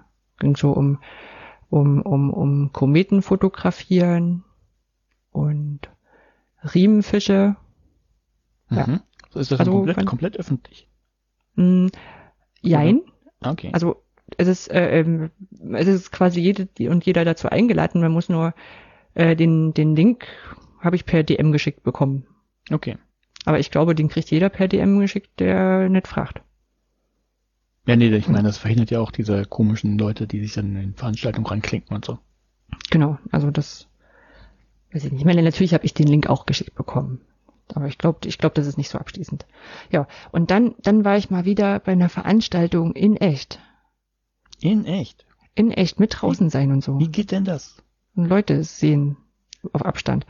Äh, genau, wenn man, also es gibt hier in, in Lübeck, ich weiß gar, nicht, weiß gar nicht, ob ich das letzte Mal schon gesagt habe, Kulturfunke ja, ein, das stimmt. Ah, jetzt erinnere ich mich. Ja, das hast du schon erzählt. Genau, das ist eine ist eine, eine, eine Seite, wo so Corona-taugliche Aktivitäten ähm, hier in Lübeck ähm, veröffentlicht werden. Ne? Also Sachen, die man hier halt machen kann, die weil sie draußen stattfinden oder weil sie äh, mit eingeschränkter Zuschauerzahl stattfinden oder ja. online sind und ähm, auch zum Teil Förderung erhalten, glaube ich, von der Posel Stiftung ähm, damit das nicht alles so kaputt geht. Und dann waren wir so bei Victoria Helene Bergemann, die ist sonst so aus der aus der Poetry Slam Szene. Ist aus Kiel, ich weiß auch nicht, also weiß auch nicht, ob die so bekannt ist oder ob das nur so, wenn du sie einmal gehört hast, liest sie ab und zu hier bei den Slams in Lübeck. ähm, ja, die hat Comedy-Programm gemacht, äh, Feine Destination. Das war sehr fein. genau. ähm, und es war, genau, es war hier im, im, im Naturbad. Ich weiß gar nicht, Naturbad Falkenwiese, was, was komisch ist, weil also, es ist, ja, es ist ein Bad an, an, an der Wakenitz dran, also, und, aber da ist keine Wiese, oder ich habe sie nicht gesehen. Mhm. äh, ja, genau, also es ist halt, und, und die Bühne stand auf dem Wasser, das war so eine Schwimmbühne und, ah, ähm, so, man saß so in dem Bereich, wo sonst wahrscheinlich so die, die, die ne, ne, auch ein paar, paar, paar andere Sachen sind, äh, da waren, da waren Sitzplätze aufgebaut, so in Krüppchen. Ja, konnten so Leute, die gemeinsam kamen, dann so sitzen und mhm. zu den anderen hatte man eigentlich noch Abstand. Und das war eigentlich echt, echt schön. Mal wieder was, was nicht am Rechner stattfindet. Ja, kann ich nachvollziehen. Ich hatte ja, ähm, ich hatte Karten, ich glaube für April, für Bastian Bielendorfer, falls ihr den kennt. Äh, wurde jetzt verschoben auf Oktober, wurde, also dieses Jahres, und wurde jetzt nochmal verschoben auf Dezember 2021. Dafür, mhm. dass dann ich würde auch ganz gerne mal wieder irgendwas machen, ja. Ich von, der, gespannt, von, von der gut, dass es, dass es dann quasi genug Freiluftbühnen gibt, wo man dann doch noch irgendwie, zumindest jetzt im noch Sommer was machen kann. Hm. Ja, ich glaube auch, dass da haben sie ein bisschen Pech, so, so, so, dass das jetzt erst so nach und nach wieder freigegeben wurde. Ich meine, hätte man das, hätte man das besser verplanen können, hätte jetzt vielleicht da auch schon mehr stattfinden können. Aber hey, ja, Pandemieplan B ist jetzt nicht unbedingt eine Nee, Schublade. ist, ist jetzt halt so. Ja, genau. Ja, ich bin auch gespannt. Wir haben im, im Oktober noch Karten für Cirque du Soleil Mhm. in der, in der Messehalle. Ich bin mir nicht sicher, ob das stattfindet, aber ich habe auch noch keine, also es ist jetzt schon einmal kurz verschoben worden, aber eher so um eine Woche. Mal sehen. Hm. Kann aber auch sein, also dadurch, dass es halt in der Messehalle ist, vielleicht könnt ihr einfach die, die Abstände größer bauen in der Bühne und dann, dann geht's, weiß ich nicht. Ja. Mal sehen. Kriegen, kriegen also, wir vielleicht aber nicht alle Leute, naja, alle Leute rein, die sie rein haben wollten. ja, vielleicht haben sie auch den Kartenverkauf irgendwann gestoppt und können es besser verteilen oder sowas. Ja, könnte auch sein. Ja. Mal sehen, mal sehen, das, das kriegen wir schon mit. Sehr Ja. gut, sehr gut. Gut, Auf das zur war's von Wissenschaft. mir erstmal. Auf zur Wissenschaft. Auf zur Wissenschaft. Seid ihr denn alle da? Ich höre gar nichts. Ja, Kaspertheater, ne? Natürlich, ja, natürlich kommt es vom Kasper-Theater. Ich hatte ja mal ein Tür, in Braunschweig hatte ich ja mal natürlich auch Bildungskasper auf meinem Türschild stehen. Mhm. Äh, ganz bewusst einfach nur. Hat aber mit dem Thema gar nichts zu tun. Ähm, das Thema äh, dreht sich um ein äh, Thema, das dich auch berührt hat wahrscheinlich. Denn du musstest ja in die Universität gehen. Oder musstest Ja. du vielleicht nicht, aber warst du bestimmt. Ja, ich musste. Du Also musstest, in die, hm? du musstest tatsächlich. Naja, also ich kann halt nicht, also ich darf nicht die ganze Zeit Homeoffice machen. Nee, ich meine, als du studiert, als du studiert hast. Ach so, ich dachte, Ja, ja, ja, ja, ja. Homeoffice-Zeiten. Na, nee, Uni ist Ähm, nicht erstmal nur studieren. Ach so, Ja. warte, nee, nee, nee, doch, doch, doch. Bei den, bei den, bei den Studium Generale Sachen gab es eine Anwesenheitspflicht. Ja, okay. Also, wobei Anwesenheitspflicht heißt, dies, du, das, das war unterschiedlich von, von Vorlesung zu Vorlesung. Es gab eine, da musstest du quasi in fünf Veranstaltungen gewesen sein. Um den Schein zu kriegen. Das Ah, war ja okay. bloß ein Sitzschein. Ja. Ja, so Hm. genau. Für die Jüngeren, die das nicht mehr kennen, weil es das, glaube ich, nicht mehr gibt oder nur vereinzelt gibt. Sitzschein heißt, man war physisch anwesend und hat dafür am Ende des Semesters einen Schein bekommen und den brauchte man für irgendwelche Prüfungsvorleistungen. Genau, der war auch so. unbenotet, also man braucht auch keine Genau. Prüfung mitschreiben. Genau. Ja. Genau. Nee, ähm, naja, es ist ja, also ich, ich kannte das, ich, bei mir war es komplett frei. Es gab halt so, so zwei, drei Seminare, wo das auch, wo es, äh, mal gewünscht war, dass man anwesend ist. Das wurde auch überhaupt per Unterschriften und so abgefragt. Aber ich glaube, ich auch schon mal erzählt im Podcast. Man ist dann ja findig, wenn man so mit so ein paar Leuten zusammen ist. Ähm, dann geht halt jede Woche einer hin und unterschreibt für vier Leute und sowas. Ja. naja, also Teaching to the test, ja, ja. Hm. Genau, naja, ja, wann, ja. Äh, So macht man das halt und es geht tatsächlich auch heute um das Thema ähm, Präsenz in der Hochschule und in Lehrveranstaltungen und um das Thema Digitalisierung. Uh. Ja, ich habe nämlich, ähm, wann kam der raus? Ich glaube letzte Woche, 30. August, August, nee, es wäre ja noch, doch, kommt den 30. August, glaube ich, kam der raus, äh, der Sammelband digitale, äh, Quatsch, äh, vom E-Learning zur Digitalisierung, Mythen, Realitäten, Perspektiven, herausgeben von äh, diversen Leuten, die wir auch kennen, glaube ich. Ja, Sandra Hochhuß. Genau, und, genau, genau, äh, genau, unter anderem. Äh, Ja, aber es geht nicht Ja. um, um einen Beitrag von ihr, sondern der, der ist nur da drin. Der Mhm. Beitrag ist von Falk Scheidig, den kenne ich jetzt nicht. Weiß nicht, ob du den Mhm. kennst. Und der hat einen Beitrag verfasst namens Digitale Transformation der Hochschullehre und der Diskurs über Präsenz in Lehrveranstaltungen. Und ich dachte mir, das passt ganz gut zur Corona-Zeit und ist halt auch, weil es jetzt erst in der Woche raus ist, vielleicht noch nicht von jedem entdeckt worden. ja. Genau. Ähm, Lizenz ist dann auch CC by NCND, also kann man nehmen, darf man halt nicht kommerziell irgendwie unverändert weitergeben. Also ist kein Problem, wenn ihr euch das, also PDF kann man sich runterladen, ne, das braucht man, Kann man kann halt nicht viel, man kann halt nicht so viel mitmachen, man darf das PDF quasi weitergeben, wenn man kein Geld dafür nimmt. Und damit sonst kein Geld verdient. Na, also wenn ihr, äh, anders, ich schweife ab. So, also, Da will man dann immer korrekt sein. Ja, ja. Ja, naja, egal. Also Mhm. verdient kein Geld damit und fertig. So, äh, was hat Falk gemacht? Falk hat äh, jetzt keine Empirie betrieben oder so, also also doch in gewisser Weise schon als äh, Literaturarbeit geleistet. Das ist ja in gewisser Weise auch Empirie. Und zwar hat er sich das Thema mal angeguckt, wie denn so ähm, diese Präsenzdiskussion und die, das Verbot äh, äh, des Nicht-Präsentseins, wie heißt das? Äh, ähm, ähm, ähm, Präsenzpflicht andersrum, ähm, wie, wie das so, so in den letzten Jahren halt diskutiert wurde und was da so für Argumente fielen und hat das dann versucht zu verknüpfen mit den Möglichkeiten der Digitalisierung und hat mal geguckt, okay, was, was gibt's denn da so für Argumente und was passiert da einfach, um zu gucken, Ähm, ich glaube, er wusste noch nichts von Corona, als er es geschrieben hat, sonst hätte er es wahrscheinlich erwähnt, aber finde ich jetzt gerade äh, besonders brisant, weil man ja halt ähm, nicht, in, also es, einige, einige wollen ja, dass Leute physisch präsent sind in Veranstaltungen und jetzt geht das tatsächlich gerade gar nicht. Ja. Ne? Und von daher finde ich jetzt das Thema ganz spannend. Ich finde auch, also es ist, wird jetzt nicht so lang wahrscheinlich, aber wie heißt es immer so schön, kurz, aber schön, das Paper. Genau. Also er hat erstmal ähm, Literaturarbeit geleistet, also sowohl ähm, äh, Fachbeiträge, so ein bisschen wie auch einfach normale Zeit, Zeitungen, Zeitschriften, ähm, wo was zu diesem Thema stand und diskutiert wurde. Und hat dann mal erstmal aufgelistet, was gibt es denn überhaupt so für Argumente für oder gegen die Präsenz in der Hochschule. Und äh, der erste große, den er aufmacht, ist einfach so Tradition. Also das äh, sagt, einige argumentieren damit, das war schon seit dem 12. Jahrhundert so, dass man in die, die Veranstaltungsszene kommt und da, und da zusammenkommt. Und dann lag es natürlich für mich nahe, das einfach mit war schon immer so in Häkchen zu setzen. Also mhm. dieses Argument gibt es tatsächlich. Ähm, also für die Präsenz oder die Anwesenheit in der Hochschule, dann äh, kommt sehr schnell sowas wie die Wertschätzung der Gemeinschaft. Ne, also das einfach dazugehört, also quasi sowas wie ein bisschen überspitzt, also sowas wie ein Sozialvertrag. Ne? Man, das muss einfach so sein, dass man da persönlich zusammenkommt und sich austauscht. Das ist so die eine Seite. Und lustig ist, dass dann ähm, die, die Gegen, ich nenne es mal jetzt mal die Gegenseite, nämlich so die Studierenden, dann häufig aber auch so mit, mit Traditionen, ich nenne es mal Traditionen argumentieren, äh, nämlich mit Humboldt. Also da geht es dann um die Freiheit des Studiums, ne, dass man sich frei entscheiden können soll und äh, gegen Verschulungen und es würde ja Misstrauen gegenüber den Studierenden ausdrücken und ähm, da sind sie sich dann eingeschränkt. Also sie argumentieren lustigerweise beide Seiten irgendwie so mit, mit althergebrachten Sachen. Ähm, mhm. Ja, so und kurzum, das vernachlässigt aber irgendwie, er, er sagt dann, ähm, gibt's halt beides, aber beides vernachlässigt irgendwie den, den Wandel, der stattgefunden hat. Also Humboldt ist jetzt auch 200 Jahre tot oder so, nicht ganz. Ähm, gibt der hat auch neu, noch kein Internet. Nee, der, genau, es gibt, es gibt neue Rahmenbedingungen, die sind ganz anders. Also Leute, Leute, die heute studieren, sind nicht mehr die gleichen, also sowieso nicht dieselben Personen, aber die haben auch andere. die haben, ist ja kein, kein Zombie-Studium hier. Ähm, äh, die haben halt andere Voraussetzungen, die sie mitbringen. Die sind, ihre, ihr Leben sieht anders aus. Es gibt unter anderem aber auch natürlich neue technische Möglichkeiten. Sowas. Also ein Punkt.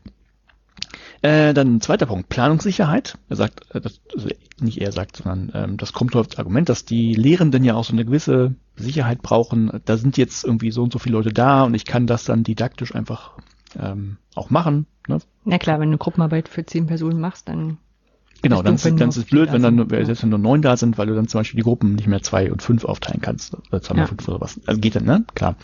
Äh, von daher ist es immer ganz gut. Sagt aber auch, naja, manchmal ist es dann trotzdem nur, nur Selbstzweck. Also, naja. Ähm, das dann natürlich dann, was damit stark zusammenhängt, das ist der Austausch.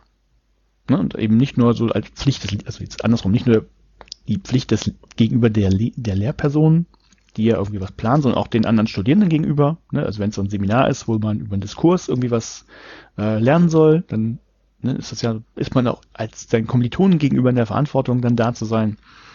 Ähm, so sagt er auch so als, als Gegenpunkt, äh, wie häufig, häufig gibt es aber so apathische Seminare, wo dann überhaupt keine Diskussion stattfindet, sondern wo irgendwelche Vorträge runtergerattert werden und dann werden nur Alibi-Fragen gestellt. Ne, oder wie oft wird in Vorlesungen auch nichts gelernt, also hm, Ne, ist auch nicht so viel mit Austausch. So, den, der Punkt wird gemacht. Ähm, dann gibt es noch diesen Punkt, also der ist ein bisschen differenzierter, sagt, es, es kommt halt drauf an, ne, was ist denn das für eine Veranstaltung? Also wo man in der Vorlesung vielleicht wirklich nicht sitzen muss, wenn da wirklich eh 600 Leute vielleicht drin sitzen in irgendeinem Audimax und es eh keinen Austausch in irgendeiner Form gibt, sondern äh, wird halt ein Vortrag untergearbeitet. Dann könnte man vielleicht sagen, okay, Präsenz physische braucht man nicht. Äh, aber so, wie sieht's mit Laboren aus, so mit, mit Werkstätten, also auch Berufsschulen, wo vielleicht irgendwie was passiert, ne? Ähm, kannst halt schwierig, schwierig mit dem Erlenmeyer-Kolben irgendwelche Sachen zusammenmischen, wenn du nicht vor Ort bist. Also. Ja. Ne? So. Da müsste es dann vielleicht so eine Pflicht geben. So, das Argument gibt's. Dann äh, kommt so häufig sowas wie, ich, ich habe das betitelt mit Lernstandserfassung, weil mir nichts Besseres eingefallen ist. Vielleicht hast du gleich noch einen besseren Begriff.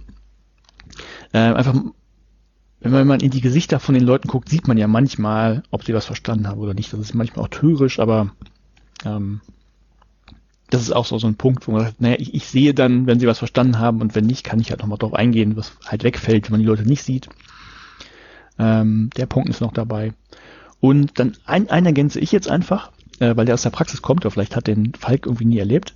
Das ist tatsächlich, äh, wäre jetzt ein Argument von mir, ähm, mit dem, das, das aber nicht ausgesprochen wird. Das ist nämlich die Bedienung von Narzissmus.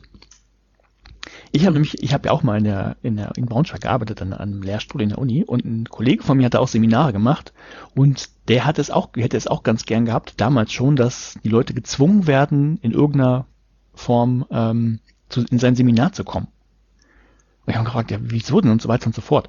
Und ähm, kurzum, letztlich kam dann raus, er fühlt sich dann einfach besser. Also er, er wusste, er betrügt sich selber, aber er hatte dann immer das Gefühl, wenn viele Leute drin sind, macht er eine gute Veranstaltung.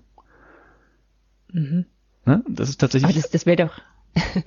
das wär sag ich, die, die, die Pflicht wäre ja eigentlich, äh, also damit fällt dieses Messkriterium ja weg. Weißt du ja. Hm. Also wenn du, wenn du gute Veranstaltungen machst und es kommen viele, dann, dann. Ja, das ist, ist, das cool. ist ja genau eine Frage. Gibt es überhaupt irgendwie eine, eine Kausalität? Also hast du hohe Präsenz, wenn du gute Lehre machst oder äh, wird, wird die Lehre besser oder kommen bessere Ergebnisse raus, wenn die Präsenz da ist? Ja, ja, ja, kannst auch, du kannst auch äh, Präsenz aus anderen, also hohe Präsenzzahlen aus anderen Gründen haben. Deine Materialien sind Mist und deswegen versteht man nicht, was du alles dran nehmen kann. Kann ganz viel sein. Ne? So, das war, das war nicht von meinem Kollegen, sondern von meinem Chef damals. Der hat gesagt, na, er lässt dann, also er macht sowas wie, er hat es mal Skript genannt, zwar natürlich nur ein Foliensatz, kein Skript. Und dann lässt er einfach ähm, in dem, was er nachher rausgibt, er lässt einfach ein paar Sachen weg, um die Leute zu zwingen, in seine Veranstaltung zu kommen. Also sowas. Ja, ja ne? das stimmt, ist aber, BWL hatten auch Lückenskripte. Ja, es, es kam aus der BWL. Vielleicht ist das dagegen. Ja. Naja. Ähm, wobei das, also wobei die das auch begründet haben, mit, damit es beim Mitdenken hilft. Ja, also wenn du halt, wenn du quasi drauf warten musst, was du eintragen musst, dann, dann würde das ja. könnte das dazu beitragen, dass du aufmerksamer zuhörst, kann man, ja. Ist, dann passt das vielleicht zu deinem Paper, das weiß ich nicht, von der Hand in den Kopf, aber hm. nur weil du einmal in eine Lücke ein Wort eingetragen hast, ob du, naja, ne? Hm. Naja, also tatsächlich ist das dann die, die, tatsächlich vordergründig auch die Begründung gewesen, aber die Leute sollten halt einfach da sein. Und wirkt mal von meinem Kollegen über hin und her kam dann auch tatsächlich, naja, er weiß, er betrügt sich das selber, aber er glaubt halt einfach, dass es besser ist, wenn da viele sind. So. So, den Punkt, ich weiß nicht, wahrscheinlich gibt es noch so ein paar mehr Argumente, aber die gibt es jetzt halt so für oder wieder eben Präsenz. Oder so ein Ding einfach, was nicht bijektiv ist. Ne? Also ich glaube, wenn deine Lehrveranstaltungen gut sind, sind auch viele da oder, oder zumindest verhältnismäßig viele oder, oder, oder die richtigen. Und wenn sie, wenn viele da sind, heißt das aber nicht, dass deine Lehrveranstaltung gut ist. Also der Umkehrschluss einfach ja, ist. Ja, ja, ja, ja, Aber das ist ein Kriterium. Deshalb, ich wüsste nicht, wie man da, welche, welche Kausalitäten man da irgendwie ziehen kann. Wahrscheinlich mhm. ist es beides moderiert von irgendwas anderem, weiß ich nicht. Ja. So, also das hat er jedenfalls rausgeholt, das sind so die, die, wahrscheinlich gibt es noch ein paar mehr, wahrscheinlich hat er jetzt die meisten rausgenommen, so aus der Diskussion, hat das halt wie halt nicht empirisch gesagt, ich habe das und das jetzt da da angeguckt, sondern es hat ein sagen, war jetzt nicht systematisch Nee, nee, nee liest, kann man aber echt gut lesen. Also gut zusammengetragen. Genau, ja. gut zusammengetragen. Ähm, so, dann hat er jetzt, jetzt Digitalisierung, weil das zweite hat dann erstmal so eine Brücke eingebaut noch zwischen den beiden, bevor er zu dem ganzen Digitalthema kommt. Und hat versucht, so was, so was wie eine Mini-Zusammenfassung eigentlich. Ähm, naja, bestimmt auch nicht ganz zusammenfassung. Da hat man geguckt, okay, was, was passt denn jetzt dazu in Richtung Digitalisierung? Und oder was grund, grundsätzlich, also einfach seine Einordnung. Vorher war ja nur so was, was äh, wird denn so diskutiert und jetzt so seine Einordnung. Und er hat gesagt, äh, da ist ein Paradoxon drin, nämlich vor allem Lehrende aus den Geistes- und Sozialwissenschaften würden eben eine Präsenzpflicht befürworten. Das waren aber gleichzeitig diejenigen, die zu Beginn der Bologna-Reform eben gesagt hat, nein, das geht gar nicht, das ist Verschulung. Mhm. Also ist ihm, ist ihm nur aufgefallen, ne? so ein Paradoxon, also genau die Leute, die sagen, man braucht mehr Freiheiten, wollen jetzt die Freiheiten doch nicht. Hängt aber wahrscheinlich damit zusammen, dass die halt auch häufig Seminare haben, wo sie das Gefühl haben, da müssen Leute jetzt da sein. Mhm. So. Ähm, dann ist ihm aufgefallen, dass, dass es äh, vielfach einfach so pauschalisierende Argumente sind. Hat aber auch gesagt, es liegt wahrscheinlich auch daran, dass das so, ähm, er hat es beschrieben als feuilletonistisch, äh, feuilletonistisch, ist das richtig? Ja. Also im, im Feuilleton irgendwo publiziert. Und von daher ist es halt, naja, ähm, jetzt nicht unbedingt differenziert. Und ähm, da wird halt immer nur zwischen Präsenz und Absenz unterschieden. Und er sagt, da gibt es ein bisschen mehr, kommen wir gleich noch drauf. Ähm, achso, und das nächste gleich eine Verkürzung, nicht nur Pauschalisierung, es gibt auch eine wichtige Verkürzung, nämlich dass Präsenz immer mit kognitiver Aktivität gleichgesetzt wird. Ja. Ne? Und das eine und das andere, äh, dass auch Anwesenheit und äh, das, oder das ist eines. Das zweite ist, ähm, Und das leitet daraus ab, es gibt aber einen Unterschied zwischen Anwesenheit und Präsenz. Also für, für die, die Leute setzen eben physische Anwesenheit mit kognitiver Aktivität gleich. Also wenn du da bist, denkst du auch mit, du machst fröhlich mit, was natürlich nicht stimmt. Und er meint, also den, der Begriff Präsenz, der ist zwar gut, der meint aber was anderes. Also der Präsenz ist wirklich, wenn du geistig, physisch da bist bei der Sache und, und mitmachst. Ne? Von daher, deshalb, wenn, wenn Leute von Präsenz sprechen, meinen sie häufig kognitive Aktivität äh, grundsätzlich, aber äh, äh, Quatsch, äh, andersrum. Wenn, wenn Leute, die, die sagen zwar Präsenz und meinen damit kognitive Aktivität, aber eigentlich meinen sie Anwesenheit und nicht Präsenz. Weißt du, was ich meine? Ja, ja, ja klar. Also andersrum, auch bei unseren Online-Kursen ähm, gehen wir ja davon aus, dass wenn man die bearbeitet, jemand auch mitdenkt. Ich meine, sonst bearbeitest du ja nicht. Machst du was anderes? Ja, wahrscheinlich Aber- kannst du die Videos auch mal nebenbei gucken, ne? Also es, geht ja beides. Ja, ja, gut, bei den Videos ja. Aber Jetzt- jetzt deswegen, Beispiel. deswegen sorgen wir dafür, Ja, du dass, kannst dass, auch, dass kannst auch über ein, ein Skript drüber lesen und nichts dann. Also Ja, ja. Ne? Aber schon so ein aktiveres passiert. Aber ja, aber, aber wir würden nie Präsenz dazu sagen, bloß weil die mitdenken sollen. ja, genau, aber Ja. also genau und äh, das, das setzen die aber irgendwie halt gleich. Mhm. So und ähm, dann das nächste, was er noch feststellt in dieser ganzen Diskussion, die es auch gab, dass so ähm, die ganzen digitalen Möglichkeiten komplett vernachlässigt werden bei diesem äh, ähm, bei dieser Diskussion, also wenn es um, um Präsenz geht und ich habe es einfach mal PDF-Denken genannt, ähm, sage ich auch gleich, komme komm ich gleich nochmal irgendwie drauf, warum das ist. Ähm, also es ist, ja, ich, ich komme gleich drauf. Also ähm, nämlich jetzt, jetzt kommen wir zur Digitalisierung. Er hat auch mal geguckt und hat, ähm, ich weiß nicht, ob das ein normales Modell ist, ist irgendwie Verstand drin von, wäre sehr gängig. Ähm, ich kann es jetzt in der Form nicht, aber so ähnlich. Also ähm, er sagt erstmal, Digitalisierung kann man in der Lehre kann man so im Prinzip in drei Stufen erstmal einteilen. Das erste ist die Anreicherung. Also du hast irgendwie, zeigst mal ein Video oder hast ein Smartboard, wo du vielleicht irgendwie was machst, aber sonst ist grundsätzlich nicht so viel anders. Dann gäbe es die Integration, das ist letztlich Blended Learning, also wenn du ähm, Sachen in physischer Anwesenheit hast und einige, die finden halt irgendwie online statt. Und das dritte wäre die Virtualisierung, das ist letztlich wie so ein, ein reiner Online-Kurs, also keine physische Anwesenheit. Kennst du so ein Modell? Also Ich habe gerade überlegt, das klingt ein bisschen nach diesem Sama-Modell oder so. ja, genau, eigentlich auch, aber ähm, ich Das wusste, heißt wusste jetzt dann noch. Nee, er, hat- er hat keinen Modellnamen genannt. Also er hat jetzt nur so. äh, hat das so beschrieben, dass das jetzt gängig wäre und ich wusste, ich kannte das jetzt zumindest in den drei Schritten nicht so. Hm. Ähm, so, das ist eine. Und dann hat er gesagt, ähm, das kann man erstmal nehmen und bei Digitalisierung kann man sich noch, oder kann man speziell, da kann man dann noch zwischen synchron und asynchron unterscheiden. Hm. Ne? So, und ähm, jetzt gäbe es natürlich noch Misch, also erstmal, man kann jetzt erstmal das Ganze kombinieren, dann gäbe es ja theoretisch sechs Möglichkeiten.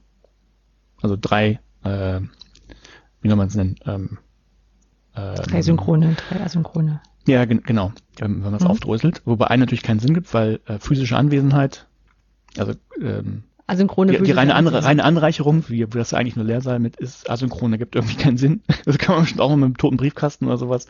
Aber die Ja, ausge Bibliothek ist doch sowas. Du hast ein Buch und das wird zu verschiedenen Zeiten von verschiedenen Leuten ausgeliehen. Vielleicht. Ja, aber es geht um den Austausch. Da müssen Leute sicher was reinschreiben in die Bücher. Passiert bestimmt auch mal, aber Hm. Ja, müsste man drüber nachdenken. Also gehen wir davon aus, ja, ja, dass, ja, dass es ist zumindest intuitiv.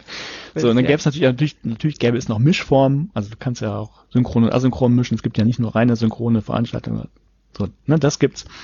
Und äh, natürlich gäbe es auch noch andere Sachen, die man sich da angucken könnte, wie Sozialformen, also ob das Gruppenarbeit ist oder ob das Einzelne ist und so weiter und so fort. Äh, Macht es aber erstmal nur komplizierter. Man kann, man, man kann schon einiges rausziehen, wenn man sich nur dieses Einfache anguckt.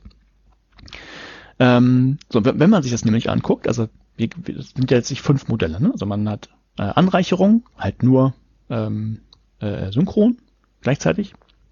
Es gibt Mhm. aber noch Integration, die gibt sowohl asynchron wie synchron und Virtualisierung, asynchron wie synchron.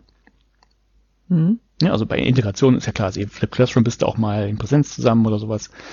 Ähm, und natürlich gibt es auch sowas, auch in der reinen Virtualisierung gäbe es natürlich sowas wie ähm, Webkonferenzen, ne, was jetzt ja quasi täglich stattfindet, wo es synchron ist. Ja. So, wenn man sich das mal alles anguckt, von diesen, äh, nennen wir sie mal Grundformen, so habe ich die genannt, ähm, gibt es ja Präsenz in, in vier Stück davon nämlich. Das Einzige, wo es das nicht gibt, ist wirklich, wenn es was Virtuelles und das asynchron läuft. Hm. Also was weiß ich, ein, ein äh, Kurs, der nur auf E-Mail basiert oder irgendwie sowas könnte ja sein. Äh, das ist das, das, das Einzige, wo es sowas wie den, den Austausch mit anderen gar nicht gibt. ja. Ne? Genau, mhm. so. Nur, zum, nur zum Festhalten. So, und äh, wenn du das jetzt als Abgrenzungskriterium nimmst, dann bleibt ja nur, du, du nimmst, also das, das geht ja quasi quer durch. Und wenn du jetzt das, die Präsenzen Austausch abgrenzt, hast du ja nur so als Gegenpol das komplett Virtuelle. Mhm. Also nennst von mir so einen klassischen MOOC oder so. Aber das stimmt ja nicht mal. Ja, doch. Naja, Kommunikation. So ja, klar, ja. genau, in, genau, wo du dich in Foren asynchron austauscht. Das wird das, das Ding.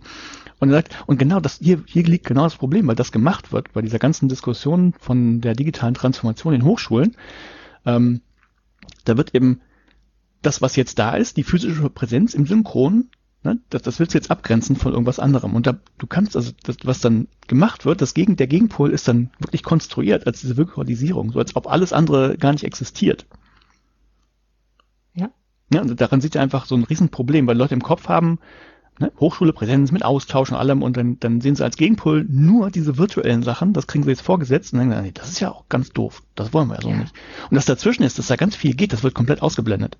Und er sagt das einfach für die Diskussion, für den Diskurs halt Murks. Ne, er sagt, das, was dazwischen ist, eben, was weiß ich, wenn du Flip Classroom hast und sonst was, ähm, das ist eine, mag erstmal herausfordernder sein, Ne? Weil das, das gibt ja im Digitalen auch Sachen, die gibt es im Analogen überhaupt nicht. Ne? Die, die, kannst du nur da machen. Von daher ist es wahrscheinlich für Leute, die da nicht herkommen, schwieriger, das erstmal zu lernen. Aber sonst so die, die grundlegenden Sachen, wie du musst irgendwie Leute begeistern, das, das bleibt genau das gleiche, egal wie du das machst. Mhm. So, und ähm, von der Seite, ähm, das ist halt für den Diskurs ein Riesenproblem, dass da so ein Gegenpol aufgemacht wird, der gar nicht da ist. Und das nächste Mal sagt, selbst wenn man das mal weglässt, ähm, die Digitalisierung kommt ja auch von alleine rein in das Ganze. Also weil Leute halt mit dem Smartphone in der Veranstaltung sitzen und ähm, das wird zwar auch bemerkt, dass das passiert, aber dann wird sich erst so auf, eher so auf die, die Nachteile wie Ablenkung irgendwie gestürzt, ohne zu gucken, was kann man denn jetzt vielleicht auch in der Präsenz, ne, also in der, ja, in, in der, in der physischen gleichzeitigen halt damit machen oder irgendwie anders. Und ähm, ja, so hat er versucht, das Ganze eben zusammenzubringen. Also diese, dieses Präsenz, Diskussion darum, was ist denn nur Präsenz mit der Digitalisierung in der Lehre. Mhm. Und ähm, so, er hat versucht, das nochmal in, zu bündeln in seinem Fazit, so, so in drei Punkten. Und äh, wenn man zusammenbündeln will, sagt er, also Präsenz ist erstmal ein polydimensionales Konstrukt. Ne, das sind eben, ähm, das ist eben mehr als da ist der Phys die physische Anwesenheit drin und sollte man nicht damit verwechseln. Wird aber leider gemacht, also, aber das schlägt er vor, pass auf, ne? Erkennt das mal an. Das ist so und dann diese, er hat es Dichotomisierung genannt, auf schlau, ne, muss ja mal so sein, also diese Dicho Dichotomisierung von Präsenz und Absenz, also Abwesenheit, die blendet oft einfach die ganzen Möglichkeiten von virtuellen Lernräumen aus. Sollte man mal nicht mehr tun, sollte man sich vielleicht mal angucken. Und ähm, was er auch noch sagt, Präsenz, eben nicht, das ist immer damit nicht Anwesenheit, sondern er meint wirklich Präsenz. Ne, das bleibt halt ein Thema der Hochschullege und, und auch gerade in der digitalen Transformation. Also es wird halt ähm, wichtig, dass das Präsenz da auch nicht ausgeklammert wird, sondern äh, man muss sich auch dann immer im rein digitalen vielleicht irgendwie drum kümmern, dass Leute präsent sind, aber eben geistig da und dass sie kognitiv mitmachen und vielleicht nicht nur ähm, Videos konsumieren oder sowas in der Art. Mhm. Und das war es auch schon, das wird jetzt wahrscheinlich nicht so lang. Ähm, aber ich fand den, fand den sehr schön, den Beitrag. Also fand ich, also ich fand es super, dass er erstmal zusammengefasst hat, äh, was, wie sieht denn die ganze Argumentation da aus, so in mhm. Sachen Präsenz oder Präsenzpflicht? Ähm, ja, und, und äh, wie sieht denn halt die Digitalisierung aus? Also er schlägt jetzt nicht vor, man müsste das so und so machen, außer halt seine drei Dinger da zum Schluss. Ähm, aber sagt, so kriegt man es dann vielleicht doch zusammen. Hm. Ja, liest, äh, klingt für mich so ein bisschen auch wie ähm, ein Paper, was vor allem für diese Verfechter dieser Präsenzkultur, also Anwesenheitskultur sprechen, äh, dass die sich sowas mal durchlesen können.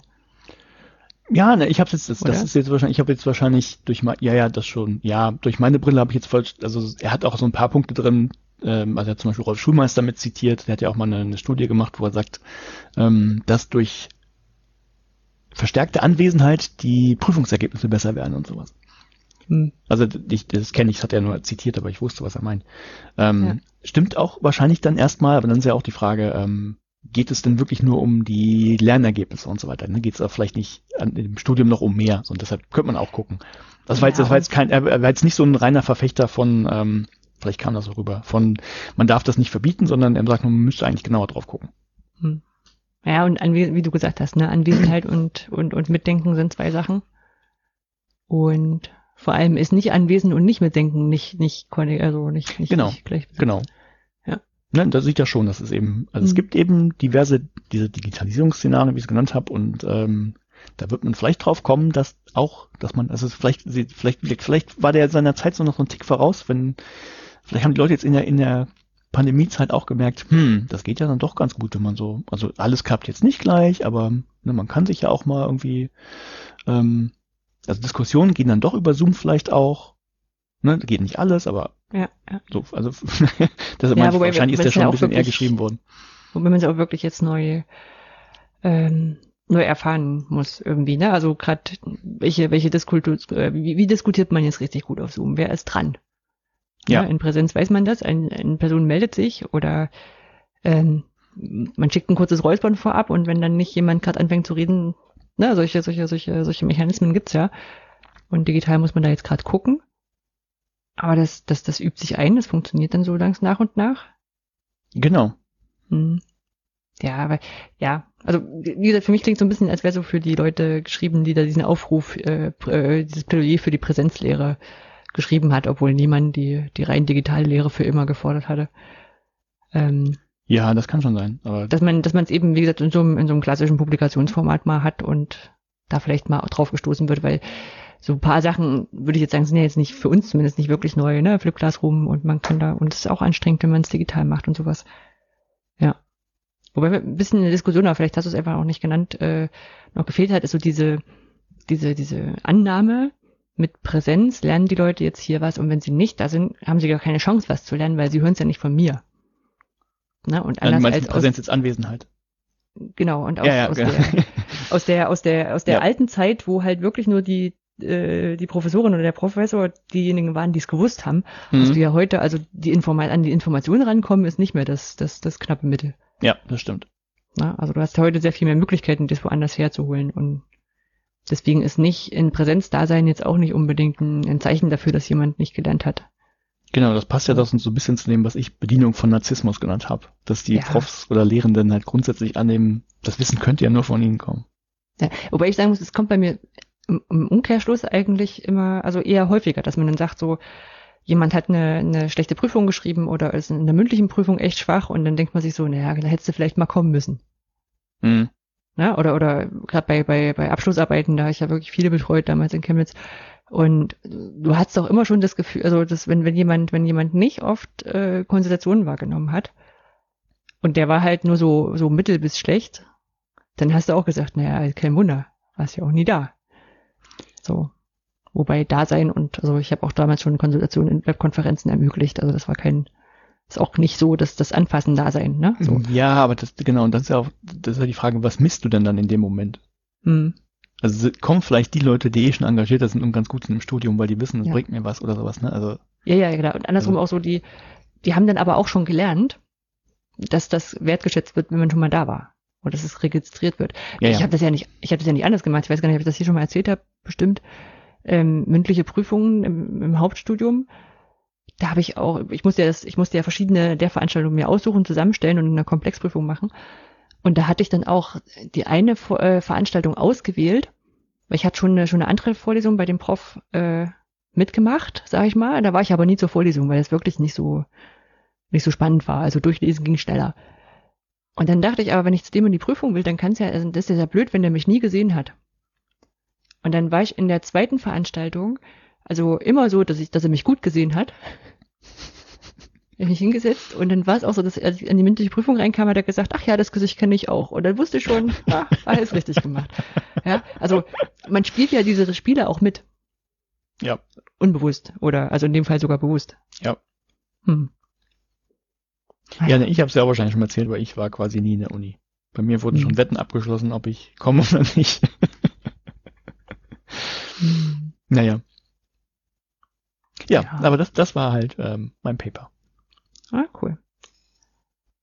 Ja, und, äh, das, das eine grundsätzlich, ich kann auch grundsätzlich den Sammelband empfehlen. Also ich habe noch nicht alles durch, aber ich habe noch ähm, das von, das ist ein Beitrag von Jörn Lovenschach drin. Den Mhm. kann ich sehr empfehlen. Den wollte ich zuerst nehmen, aber der war so voll gestopft und kompakt, da habe ich nicht das Gefühl gehabt, dass ich den gut wiedergeben könnte.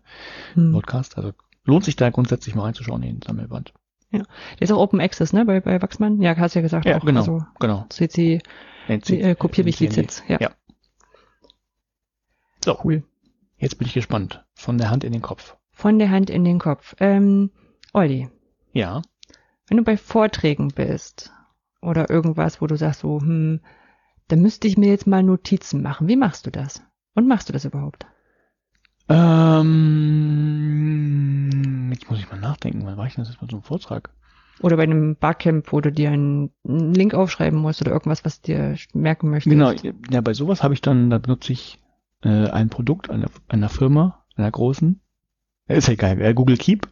Das ist so mein, Hm. Mein Notizzettelkasten, da kommt dann sowas drauf, da gucke ich dann später nach. Äh, früher habe ich das tatsächlich auf Papier gemacht. Ich schreibe auch so ganz gerne auf Papier mit, wobei ich das bei so Barcamps und so weiter nervig finde, Papier mitzuschleppen und da habe ich mir irgendwann umgewöhnt. Ich habe auch eine Zeit lang das Ganze mit Sketchnotes probiert. Mhm.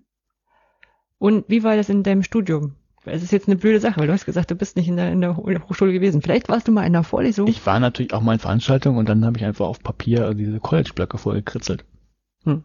Also Leute, der, der äh, Klassiker ist ja, da schreibt jemand was vorne an die Tafel. Also falls ihr das Studium nicht kennt, da steht häufig, oder zumindest war es zu meiner Zeit so, da steht jemand vorne, schreibt eine Tafel voll und das schreibt man ab. Punkt. ist ja auch schon eine Weile her, ja. Ja, vielleicht ist es heute anders, aber ich glaube fast nicht.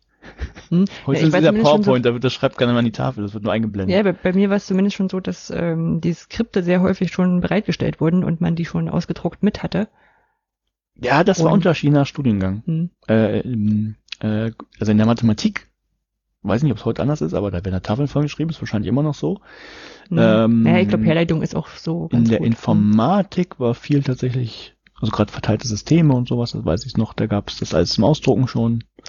Äh, vereinzelt auch in, also ja genau, es gab dann noch einen Unterschied zwischen Online und Offline. Also es gab einige, da, da gab es auch fertige Foliensätze, die Mhm. muss man sich noch, äh, da muss man sich die Kopiervorlage noch abholen oder das komplette Ding kaufen auf Papier. Hm.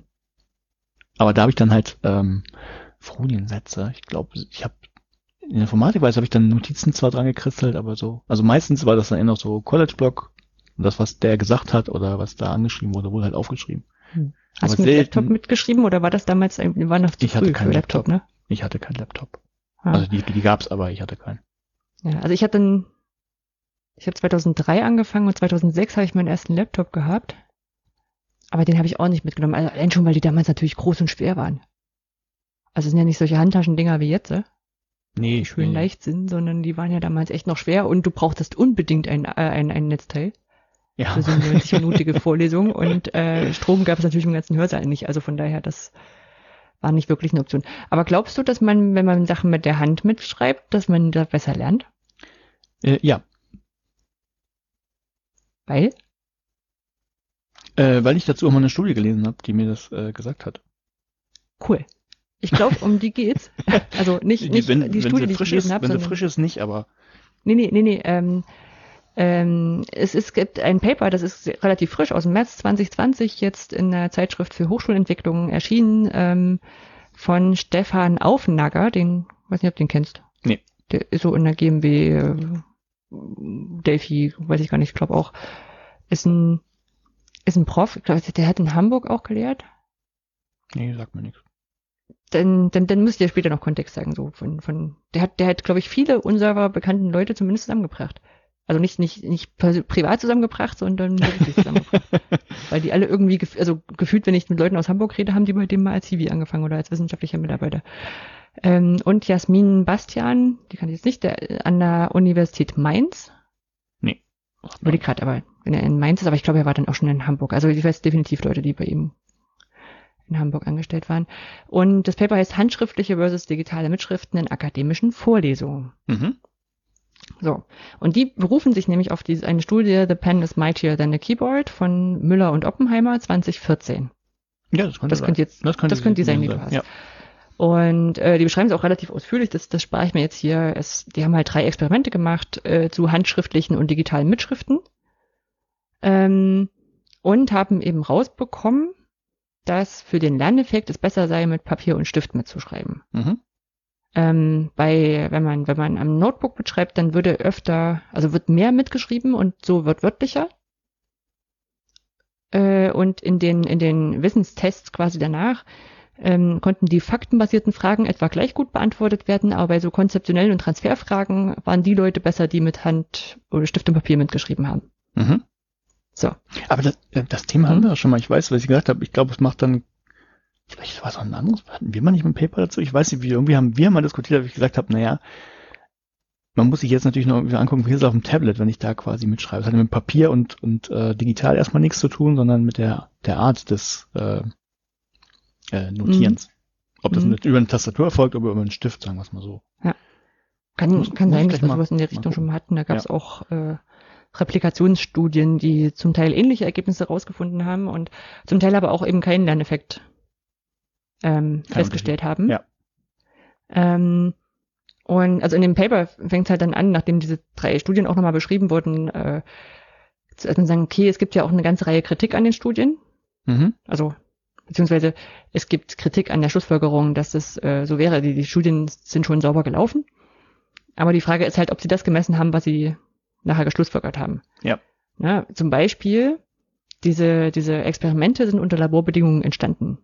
Mhm. Die Studis wurden zum Teil vor einen TED-Talk gesetzt. Also da hat halt einer was erzählt und äh, mussten das machen im Rahmen ihres Studiums. Einfach mussten daran teilnehmen. Aber es war halt nicht prüfungsrelevant. Mhm. Ja, also es war halt wirklich nur dieses, dieses Experiment. Ja. Es waren nur 15 Minuten oder 7 Minuten, also es waren zwei verschiedene Sachen.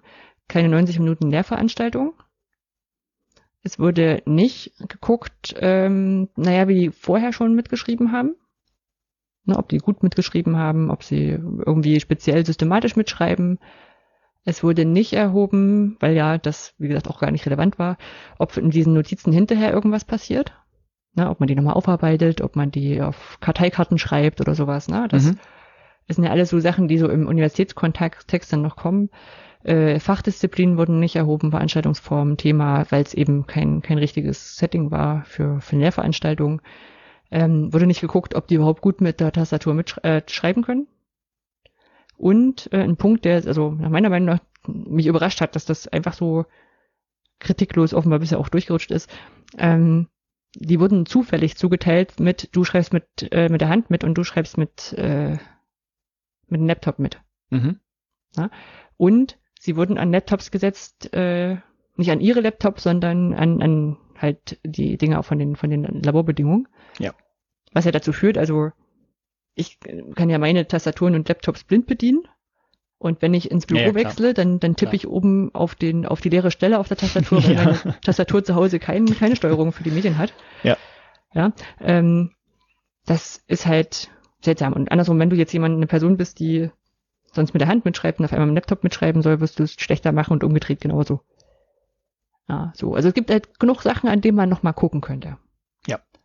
Ja. Und in, wie gesagt, die anderen Studien, die haben ähnliche Sachen rausgefunden, aber zum Teil auch äh, keinen äh, Einfluss auf Lerneffekte feststellen können. Die haben aber auch schon mal rausgefunden, dass äh, Leute, die handschriftlich mitschreiben, das ist nicht so nicht so verwunderlich, ähm, dass die mehr so Bilder und Grafiken malen. Das machen Ja, ja, Leute das- am Laptop weniger. Nee, genau, weil wenn ich das gemacht ja nicht habe, also klar habe ich dann irgendwie noch Pfeile irgendwie dran gemalt und, und Schnickschnack, aber Genau, ne? So und ähm, das, äh, also da ist auch schon öfter der, der Grund auch gefallen, dass der auch gefallen, dass natürlich Handschrift, äh, handschriftliches Mitschreiben, dass, dass das äh, übst du die ganze Zeit in der Schule ein und machst das eigentlich schon relativ lange, wenn du anfängst zu studieren. mhm. Das digitale Mitschreiben wird nicht systematisch gelehrt. Ja. ja. Also so. Und die haben gesagt, okay, wie ist denn das so? Gucken wir mal einfach, wie das bei, also das müssen wir mal weiter hinterfragen. Unter anderem auch mit dem Blick darauf, dass äh, Leute sich auf, also Hochschuldezernte auf die auf die Studie berufen und dann sagen, sie möchten keine Laptops in ihren Vorlesungen sehen. Mhm. Ne, weil man da ja nicht viel lernt, wenn man die Ja. mitbringt. Ja. So, das, deswegen wäre das jetzt einfach mal zu hinterfragen. Und ähm, da haben sie jetzt eine Studie gemacht, die aus zwei Teilstudien besteht. Und sie haben gleich vorweggeworfen, es geht jetzt eigentlich noch gar nicht so um das, also sie wollen nicht erheben, wie der Lerneffekt ist. Sondern Mhm. wollen fragen sich erstmal so, wie und warum schreiben Menschen mit? Ja. Dann haben sie eine erste Teilstudie gemacht, äh, wo sie Leute einfach gefragt haben in zwei Durchgängen. Die äh, Leute kamen aus dem Lehramt, also Fakultät Bildungswissenschaften, ähm, haben das auch noch ein bisschen gelobt, weil damit ja auch verschiedene Fachkulturen erfasst werden, ne? Also Lehramt Mathe, Lehramt Deutsch, Lehramt Informatik, Biologie. Mhm. Damit kriegst du verschiedene Fachkulturen rein. Das fand ich ein bisschen schwach. Also natürlich ist es bestimmt so, dass die einfach Lehrveranstaltungen für Lehramtler machen und deswegen dort die Studien durchgeführt haben. Und ähm, ich weiß ja nicht, es ist so, ne, also wenn du, wenn du Lehramt studierst, ob du dann so in der mathematischen Fachkultur drin bist oder nicht eher als Bildungswissenschaftler, der mal bei den anderen guckt. Ja. ja also, ja, kann man, äh, kann man ja zumindest mal hervorheben, dass zumindest verschiedene Fachkulturen da Einfluss drauf haben könnten. Ähm, in der Veranstaltung Einführung in die schulische Medienpädagogik haben sie es gefragt, die wird gelehrt im Bildungswissenschaften Bachelor drittes Semester. Und es waren auch Leute dabei, die Master Bildungswissenschaften gemacht, die waren aber, war ein kleiner Teil der Studie. Haben sie aber richtigerweise unvollständigerweise mit angegeben. Mhm. Und die zweite Teilstunde war dann so die Qualität der Mitschriften. Ähm, in der Vorlesung Lebenslanges Lernen und Medienbildung haben sie das gemacht, haben sie einfach mal gebeten drum, die Mitschriften zur Verfügung zu stellen. Ja. Damit sie sich angucken können bei zwei Sitzungen. Und ähm, eigentlich hatten sie auch noch vor zu gucken, ob ähm, ein systematisches Mitschreiben sich irgendwie irgendwie einen Einfluss hat. Dafür haben sie zwischen den Vorlesungen die äh, Cornell-Methode für Mitschriften vermittelt, Ja, die kenne ich. für die du ja auch ein H5P-Plugin mitgebaut hast. Dass jetzt vielleicht bald rauskommt. Achso, ist noch gar nicht draußen. Nee. Ich habe das schon so lange gesehen, deswegen, aber das Ja, kann- also, weil ich, äh, ich habe gest, gestern ähm, eine Nachricht von Sven Tore bekommen und fragte, ähm, hier, welcher Inhaltstyp soll denn jetzt mal endlich von uns veröffentlicht werden? hm. Und äh, der ist es nicht, aber äh, ähm, ich habe äh, die, die Frage delegiert hm. und sie fiel auf einen anderen, aber er fragte dann von sich aus, wie sieht das hier mit Condal aus? Also kann sein, dass es jetzt irgendwie die nächsten Tage rauskommt. Aber egal. Genau, aber wir, wir werden es mal verlinken. Ich glaube, irgendwo hast du mal drüber geschrieben schon. Geblockt. Ähm, aber das haben sie dann äh, wieder rausgenommen aus der Studie, weil in der zweiten Sitzung dann quasi, also haben, haben nur zehn Prozent danach gearbeitet und haben es zu Hause geübt und, und, und, und sich näher reingedacht. Deswegen haben sie dann gesagt, das ist, also das, da lassen sich keine validen Zusagen treffen. Mhm. Zehn Prozent heißt, ich glaube, also sie haben 40 Mitschriften eingesammelt. Und da weiß ich nicht mal, ob das jetzt quasi 40 jedes Mal waren oder 20 beim ersten Mal, 20 beim zweiten Mal und dann sind Ja. 10 Prozent vier oder zwei Personen. Also das hätte ich auch rausgenommen. Ähm, ja. Und ähm, sie haben in dieser Befragung äh, haben sie 1600 Leute angeschrieben. Das ist ordentlich Mhm. haben davon 676 ausgefüllte Fragebögen be- wiederbekommen, also so eine Teilnahmequote von ein bisschen über 40 Prozent. Und von denen haben handschriftlich 56 Prozent mitgeschrieben, am Laptop 38 Prozent, zumindest ab und an. Mhm. So, jetzt muss ich mal gucken, weil ich 56 und hab schon 38. aufgeschrieben, dass ich jetzt in die Da Grafiken gucken was. muss, weil es, also Was ist mit, den, mit dem Rest? 56 äh, und 38? wahrscheinlich entweder nicht mitgeschrieben Achso, ah, okay, ja. oder am Tablet. Mal gucken, ob ich das nochmal irgendwo direkt drin habe. Nee. So. Ähm, genau. Dann haben sie erstmal gefragt, so, äh, schreibt ihr denn, äh, äh, schreibt ihr, äh, schreibt ihr, schreibt ihr eigentlich mit? Und davon haben so im, in Summe, also die, das waren ja zwei Befragungswellen, ich gucke mir jetzt vor allem erstmal die Summe an, äh, 54 Prozent gesagt, ja, sie schreiben regelmäßig mit. Mhm. Ähm, 21 Prozent haben gesagt, äh, nur wenn es prüfungsrelevant ist. Mhm. Und 22 Prozent haben gesagt, äh, das hängt vom Thema ab. Okay. Äh, da war übrigens spannend, dass beim es hängt vom Thema ab. Die Leute, die 2018 geantwortet haben, 15 Prozent gesagt haben, das hängt vom Thema ab. Und von 2019 haben 30 Prozent gesagt, es hängt vom Thema ab. Also entweder sind die Skripte besser geworden. also fiel mir, fiel mir nur so auf, dass das so ein bisschen, Ja. bisschen unterschiedlich war. Ähm, warte mal. Hier stehen andere Zahlen. aber Ich weiß gar nicht, wo ich jetzt die 56 Prozent 38 hier habe. Vielleicht waren die aus einer anderen Studie. Ähm, nee, finde ich jetzt auch nicht wieder. Weil hier steht drin, genau, hier steht drin, dass 79 Prozent ähm, handschriftlich mitschreiben. 79 Prozent. Die restlichen 21 Prozent äh, ähm, verteilen sich auf 8 Prozent Notebook, Mhm. 3 Prozent Tablet mit angeschlossener Tastatur, Mhm. 3 Prozent Tablet mit Stift, Okay. 7 Prozent variierend. Also und, und 2 Prozent haben gesagt, sie schreiben nie mit. Ja. Ähm, fand ich auch spannend, wobei ich sagen muss, die, die, die Frage, so schreibe ich jetzt mit, mit Tablet mit oder mit, mit äh, Notebook oder sowas, das hängt ja tatsächlich auch von, von deiner Ausstattung ab. Ne? Also Ja, ja, klar. gerade Studierende kaufen sich ja, also ich glaube, würde würde jetzt mal sagen, dass man sich heutzutage eher einen Laptop fürs Studieren kauft und keinen Rechner mehr, also keinen Desktop-Rechner. Und dann kaufst du dir aber einen Laptop, der alles kann. Und der ist dann auch groß, in der Regel. Weiß nicht, ob sich viele einen zweiten Monitor kaufen, dann glaube eher nicht. Und dann ist der Monitor vom Laptop auch noch groß und schwer und unhandlich und dann nimmst du es eher nicht so mit. Ja, müsste man sich irgendwie angucken. Braucht viel Akku, Ja. braucht Strom, Strom hast du nicht. Naja, diese ganzen Sachen hast du drin. Dann haben sie gefragt, ähm, warum schreibst du mit? Und da haben 69 Prozent erstmal gesagt, naja, um mich auf die Prüfung gut vorbereiten zu können.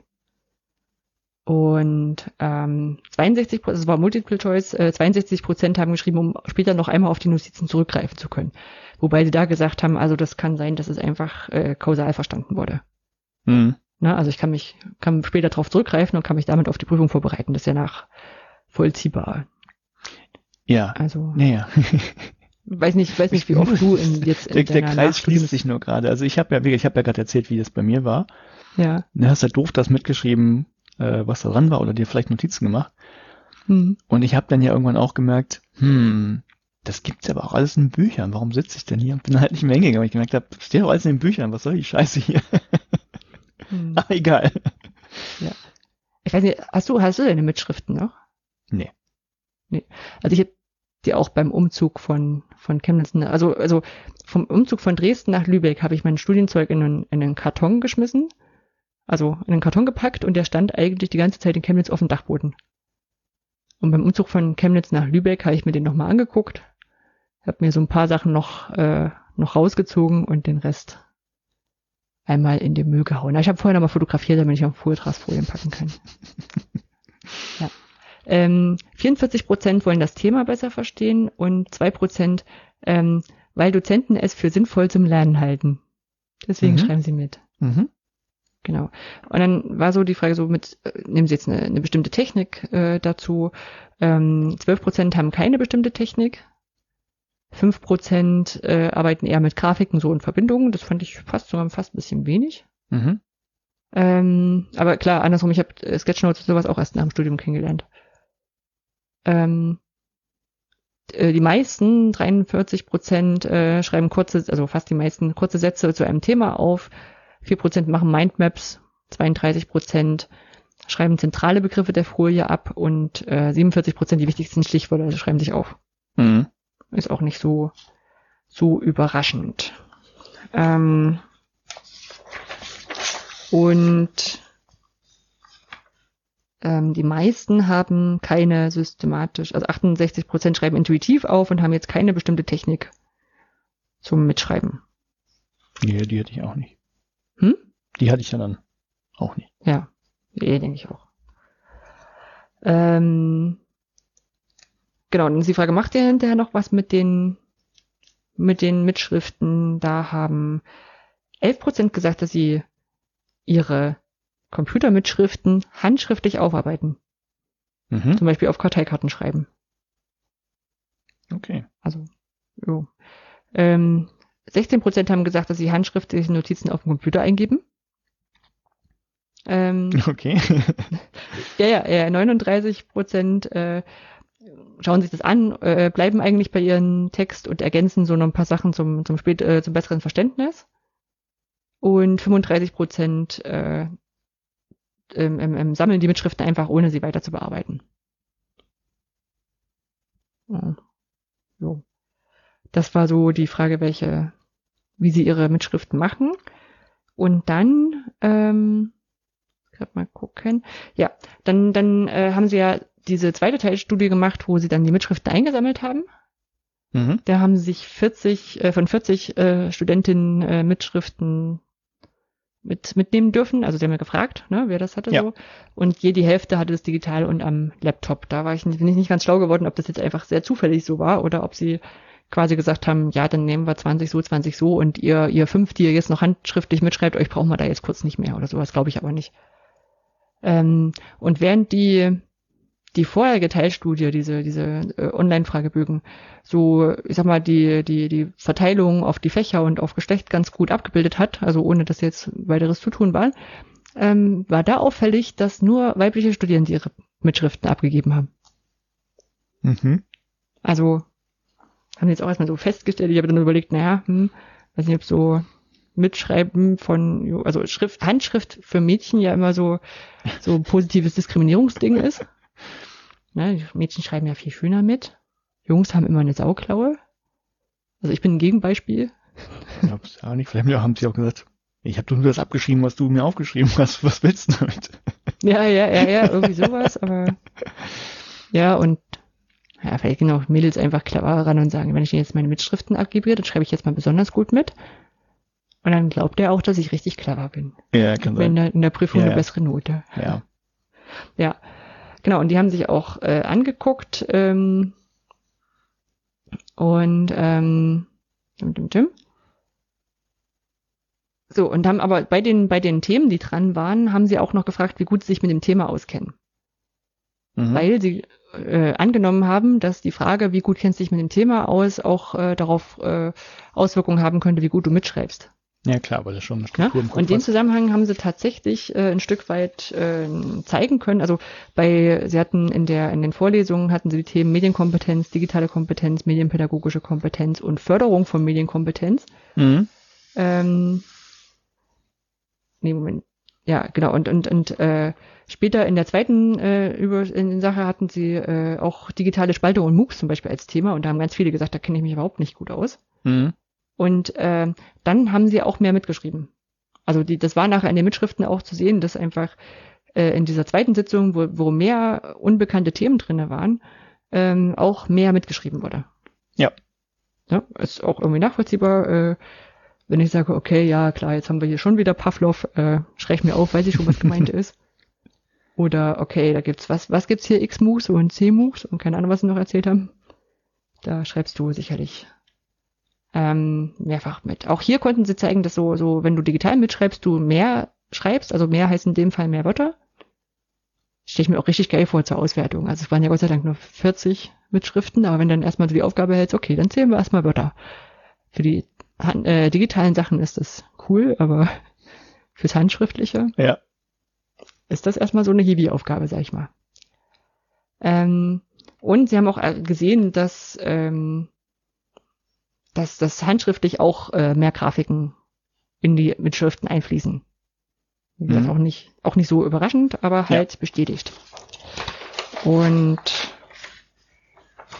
ähm, genau, also insgesamt war die Vollständigkeit und Genauigkeit war aber auch äh, bei beiden etwa gleich gut. So.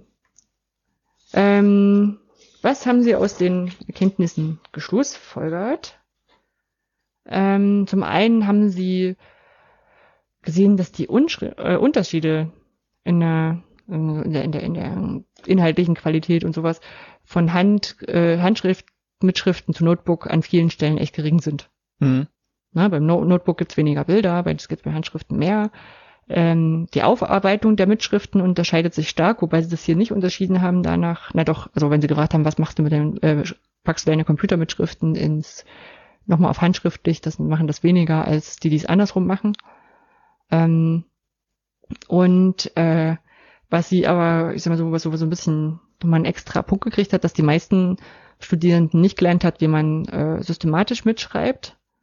Ja. Und äh, also und und das natürlich im, im digitalen nochmal, also im, im Notebook mitschreiben, äh, nochmal ein Stück weit stärker einfließt, weil die wenigsten zehn Finger tippen können. Ja, klar. Weiß nicht, tippst du für zehn Finger? Nee, zehn sind das nicht. Sechs, glaube ich, oder so. Ja, ja, also ich glaube, ich so, so Ja. Sechs bis acht, irgendwie sowas. ja, Sechs, ja, ja, glaub also ich ich, bin auch bei, bei, bei Sechsen und äh, den kleinen Finger für die, für die, Ja, genau. für die Shift-Taste. Ir- Irgendwie sowas.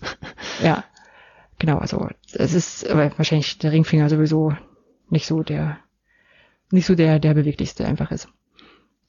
Also ja, tatsächlich nicht.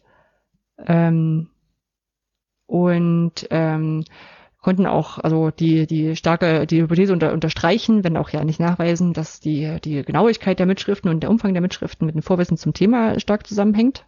Mhm.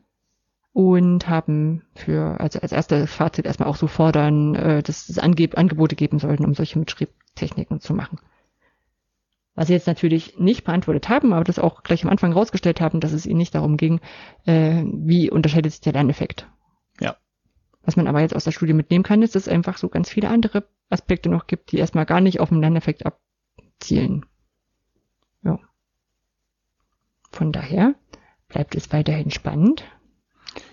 Also sagen Sie, hm. wir, wir, können noch nicht mehr sagen oder Sie haben es schon verworfen? Also sie haben jetzt keine, keine Quizzes mit denen hinterher gemacht, äh, okay. wie gut die Sachen behalten haben. Das müssten sie, hätten sie ja dafür tun müssen. Okay. So, und ja, das klar. haben sie jetzt aber nicht gemacht, sondern es ging erstmal um die Frage so, äh, ist denn handschriftliche Mitschrift, also sind es denn überhaupt alle gleich, äh, wo, worin unterscheiden die sich überhaupt? Mhm. Na, also es kann ja jetzt nicht der, der Punkt sein, dass du einen Stift in der Hand hältst. Dann könntest du nämlich also tatsächlich äh, Tablet und, und Stift gleich behandeln wie handschriftliche. Das ist ja, das ist ja meine Hypothese hm. die ich jetzt leider nicht überprüfen kann, aber die hm. würde ich in den Raum stellen, dass es schon ja, einen Unterschied macht, ob du eben noch Pfeile malen kannst, den du nennst Mindmap ja. oder einfach nur ein paar Diagramme, weil das halt wirklich einfacher geht, was halt mit einer reinen Tastatur irgendwie textbasiert nicht geht. Und ich glaube, das, das, das macht, glaube ich, einen Unterschied, aber ob das auf Papier, ob das auf Papier ist oder auf dem Tablet, ist, glaube ich, Jacke wie hm. Hose. Wobei da, glaube ich, auch gerade die, die, die Techniken auch nochmal noch mal anders erlernt sind. Ne? Also dieser Stift hast du ja zumindest in der Schule schon öfter in der Hand gehabt. Das wird ja nur schlechter, wenn du dich weiter von deiner Schulzeit entfernst. Ähm, aber die, ähm, ein Tablet mit Stift ist jetzt trotzdem nicht das gleiche wie ein Papier und Stift. Na, also musst du auch einmal gucken und welches, welches, ähm, welches Programm funktioniert da gut. Und dann habe ich für mich auch festgestellt, dadurch, dass es eben ein digitales Gerät ist, hast du trotzdem den Anspruch, naja, wenn ich hier aber Text schreibe, dann kann ich den doch gleich sauber schreiben. Also tippen. Mit digitalen ja. Buchstaben so. Ne? Und dann, dann, ja, okay. dann hast du eigentlich so ein Hin- und Her-Springen und, ja, und sowas, wo du. Festlich. Ich weiß wirklich also, nur, weil wenn ich eins zu eins quasi das gleiche nehme, macht es, glaube ich, ja, keinen Unterschied. Ja, ja. Ja, ja, der Orga-Rahmen ringsrum ist nochmal einfach. ja, das, das stimmt. So. Ja. Ich habe ja auch so ein Tablet mit Stift und habe mir das damals extra ausgesucht, als ich mir das aussuchen konnte, weil ich auch dachte, so ja, kannst du cool mitmalen und so, aber habe es dann tatsächlich nicht so wirklich viel genutzt. Hm. Hm. Ah ja. Gut, bleibt spannend. Ja, genau, das bleibt dann also an der Stelle spannend, aber hat zumindest so ein paar andere Sachen, die man jetzt sagen kann. Also erstmal, erstmal hätte ich sowieso für übergriffig den Leuten vorzuschreiben, wie sie mitschreiben.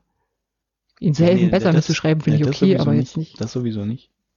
Na, aber hier so, wenn da Profs, also ja, ähm, weißt du, wer als Quelle genannt wurde bei äh, Profs, die äh, Leuten verbieten würden, mit Laptop mitzuschreiben?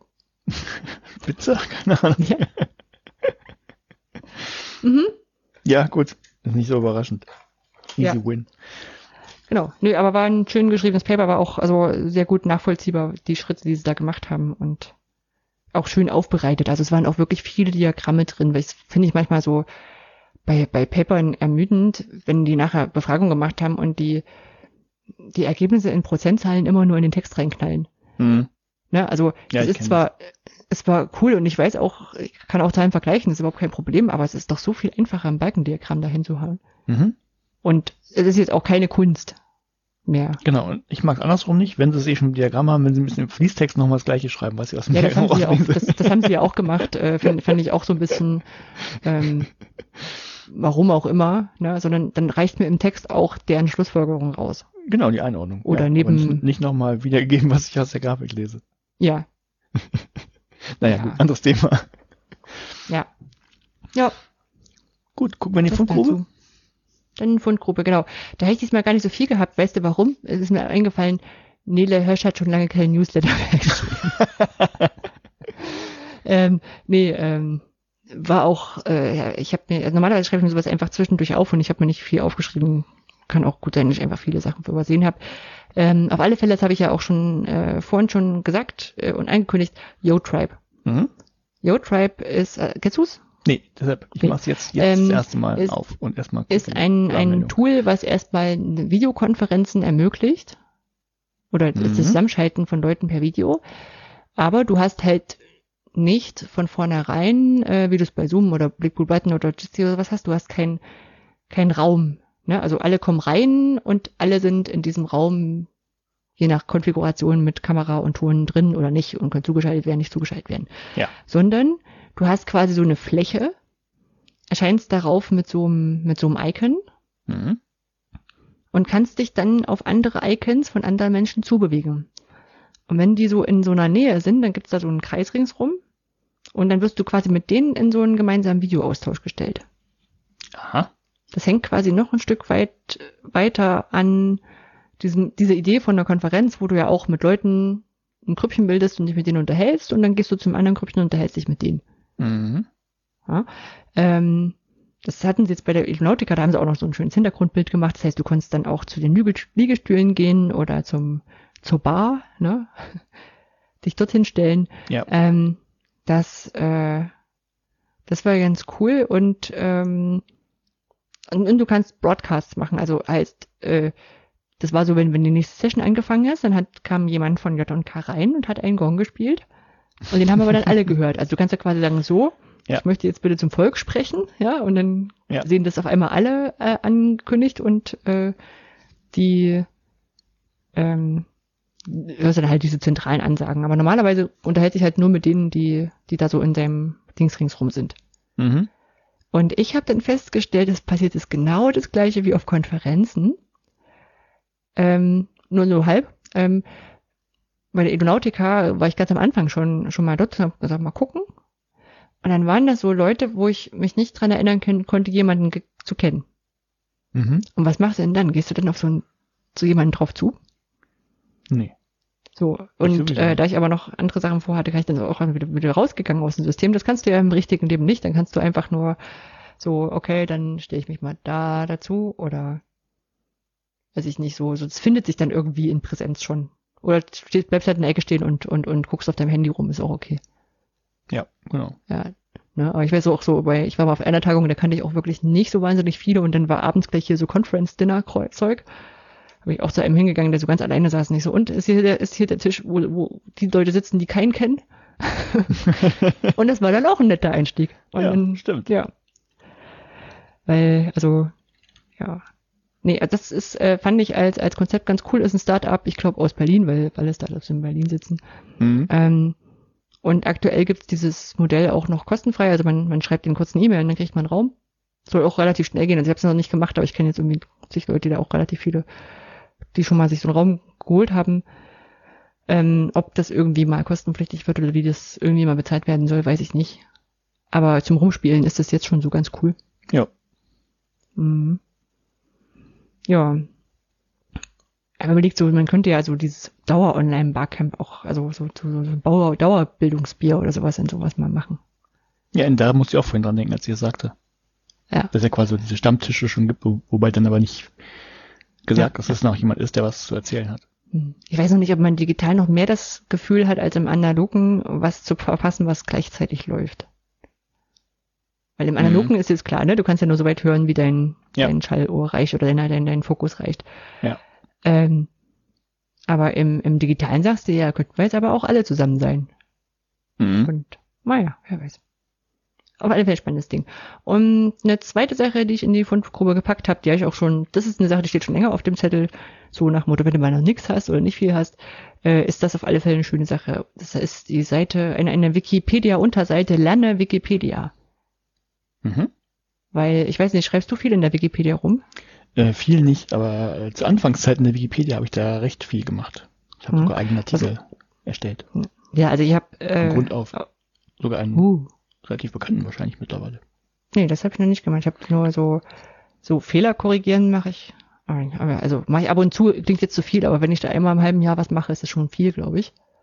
Ja, also Ähm. mir fällt es auf, wenn ich auf Literaturlinks klicke oder so und dann gehen die nicht mehr, dann gucke ich halt nach und besser die aus und Ja. sowas. Das mache Ja, ich oder oder noch. kleine Sachen ergänzen. Zum Beispiel gab es irgendwie, war ich noch in Dresden oder Chemnitz, ich festgestellt, dass dem McFlurry, äh, da wurden die, die Geschmackssorten aufgezählt und, und die Geschmackssorte Knusperflocken fehlte. Das war so ein Ostding. Und dann Ja. habe ich es noch ergänzt. Ja. So, oder, aber ja, aber es ist halt so, so, ich habe trotzdem so ein paar Sachen, ich meine mal abgesehen von der Zeit, ich habe hier noch so ein, so ein Flyer hier vom Tag der, des offenen Denkmals und zwar von hier von dem, äh, hier in Lübeck ist so ein alter Kran, so ein Schiffskran, Mhm. der, der Sachen auf ja. Schiffe draufgehoben Ja. hat. Und ähm, der, der hatte damals, der, der Mensch, der da durchgeführt hat, der hatte so ein, naja, wirklich nur auf A4 ausgedruckt, so ein, so ein äh, Leporello-Faltungsding, ähm, uns in die Hand gedrückt und dann habe ich gesagt, das äh, brauche ich nicht, äh, steht ja bestimmt auch in der Wikipedia drin. Und dann hat er gesagt, nein. Ah, Habe ich gesagt, und dann müssen wir es mal reinschreiben. warum, genau, warum hast du noch nicht reingeschrieben? Genau, und dieser, dieses, dieses Ding steht hier schon seit, seit lange. Mit, das könnte man mal machen. Aber wie gesagt, einerseits die Zeit und Präferenzen sind ja dann immer andere. Und dann müsste ich wahrscheinlich tatsächlich gucken, wie, wie, also vor allem, falls es da noch zu noch keinen Artikel gibt. Ich weiß ja nicht, ob es da wenigstens schon einen kurzen dazu gibt, den man erweitern könnte. Aber falls es noch gar keinen gibt, weiß ich ehrlich gesagt auch nicht so richtig, wie ich das anstellen sollte. Und Ja, dafür, man kann ja, das ist ja das Ding, man, man schreibt erst so ein paar kleine Sachen rein, das wächst dann.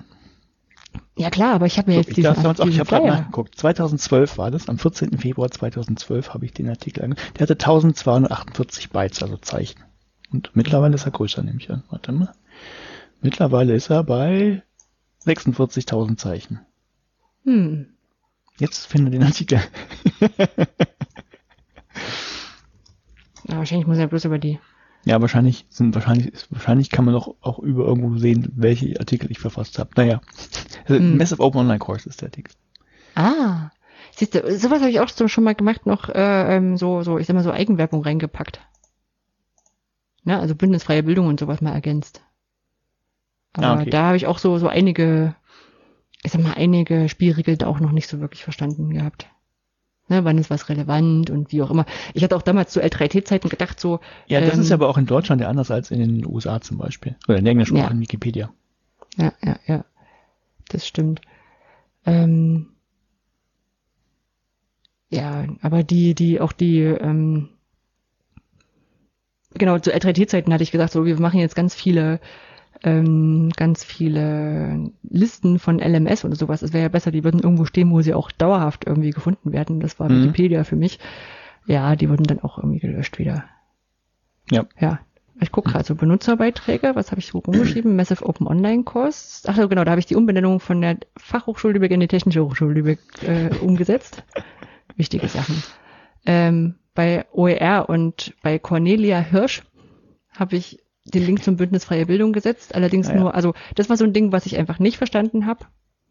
Ähm, weil ich dachte so, ähm, gibt ja ganz viele rote Links in Wikipedia, ne? So mit fehlenden Seiten. Ja. Und das wäre ja prinzipiell gut, wenn es Bündnisfreie Bildung mal eine Seite hätte.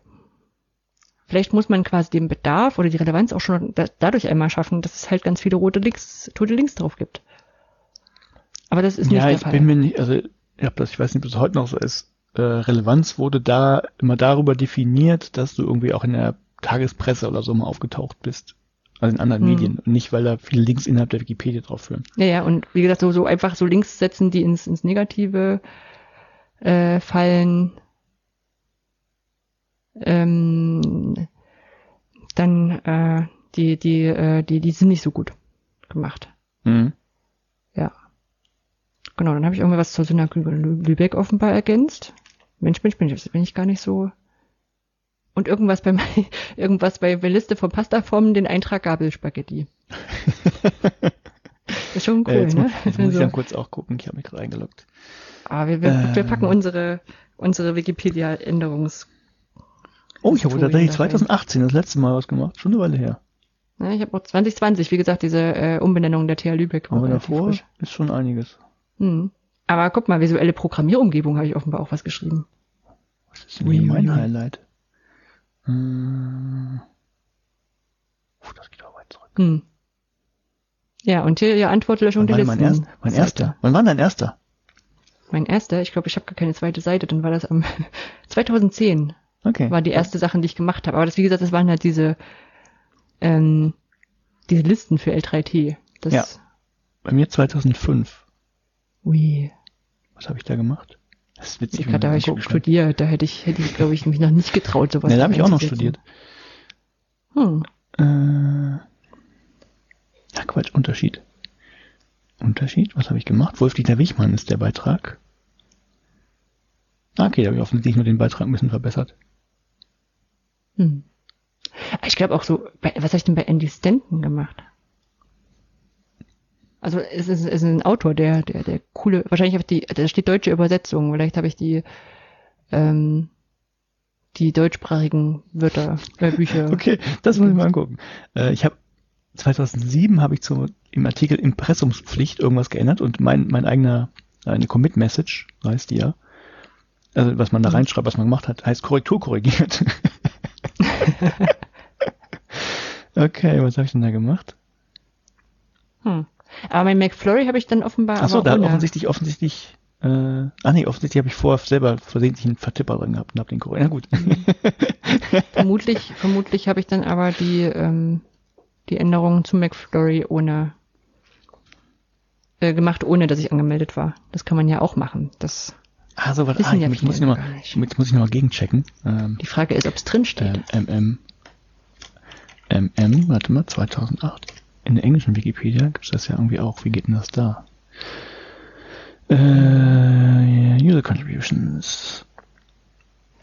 Auch 2018. Okay, also 2018 habe ich offensichtlich irgendwann aufgehört. naja, so. Ähm, ihr merkt, man, man kann sehr viel Spaß damit haben, wenn man Beiträge in der Wikipedia leistet. Und äh, wenn ihr das machen wollt, wisst ihr jetzt auch wie. Aber ja, ich sehe nur gerade hier bei, bei McFlurry steht kein Knusperflocken drin. Genau, sind wir rausgenommen worden. Oder mal umsortiert oder so. Oder das war nicht McFlurry, war irgendein anderes Eis. Gibt es noch so ein Eis mit Zusatzgeschmacksrichtung bei McDonalds? Nee, ne? Weiß ich nicht, glaube nicht. Ja, echt ewig lang nicht mehr bei McDonalds. Ist aber kein, es ist nicht, war, war, war, war kein Trauer an dieser Stelle. Wobei Eis jetzt nicht das Schlechteste war. Na gut. Okay. Das, Äh, machen guck wir mal, dann schreibe ich wieder rein. So. Ja. Ähm, genau. Machen wir den nächsten Revert War. Ja. Ähm, machen Politik. wir weiter mit dem Thema Politik. Ja. Ähm, ist, ist nichts Großes. Ich habe im Prinzip nur News aufgesaugt und leite die jetzt weiter, falls ihr es noch nicht gehört habt, weil ihr es vielleicht brauchen könnt. Und zwar gibt es ja seit einer Weile den Digitalpakt Schule, seit einem knappen Jahr. So heißt er. Das heißt, der Staat, ähm, Kombination zwischen BMBF, hauptsächlich BMBF und Land, können irgendwie Geld verteilen an Schulen, wenn die ein Konzept haben. Und wenn ihr dazu Details wissen wollt, müssen wir euch den Podcast Bildung Zukunft Technik empfehlen, weil da Leute sind, die sich da im Detail mit auskennen. Ähm, aber ich kann so grob sagen, was ihr da beantragen könnt, wenn ihr Geld haben möchtet und sage auch gleich noch was dazu.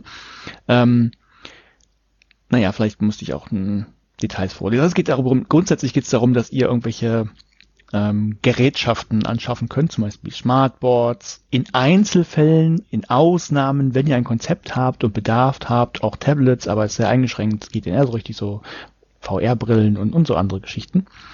Äh, was nicht drin ist, ist eben die, der, der, der Erhalt der Infrastruktur. Das heißt, ihr könnt kein Personal einstellen, das solche Sachen wartet oder sowas. Und ihr könnt auch keine Schulung damit machen, aber äh, vielleicht bringt es euch ja auch was, ähm, wenn, wenn ihr äh, Geld bekommt für äh, Ma- Material. Also was ich noch dazu sagen wollte, weil ich es extra rausgeschrieben habe, äh, wenn, ihr, wenn ihr meint, ihr könnt jetzt irgendwie WLAN-Router irgendwie sowas ähm, kaufen, nee, das geht nicht, denn Zitat, die Verwaltungsvereinbarung von Bund und Ländern in Klammern VV sieht eine WLAN-Abdeckung der Schulen als Regelfall an.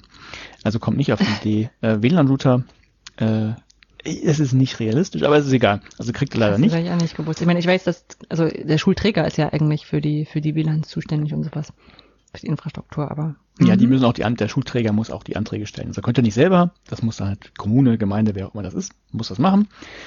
Äh, aber also das ist ja grundsätzlich, den gibt's halt seit einem Jahr. Jetzt die gute Nachricht für euch, wenn ihr da noch Ideen habt, weil ihr sagt, okay, äh, muss ich vielleicht nochmal reingucken, äh, bei Smartboards, ja, könnten wir vielleicht gebrauchen oder vielleicht auch so ein paar andere Sachen.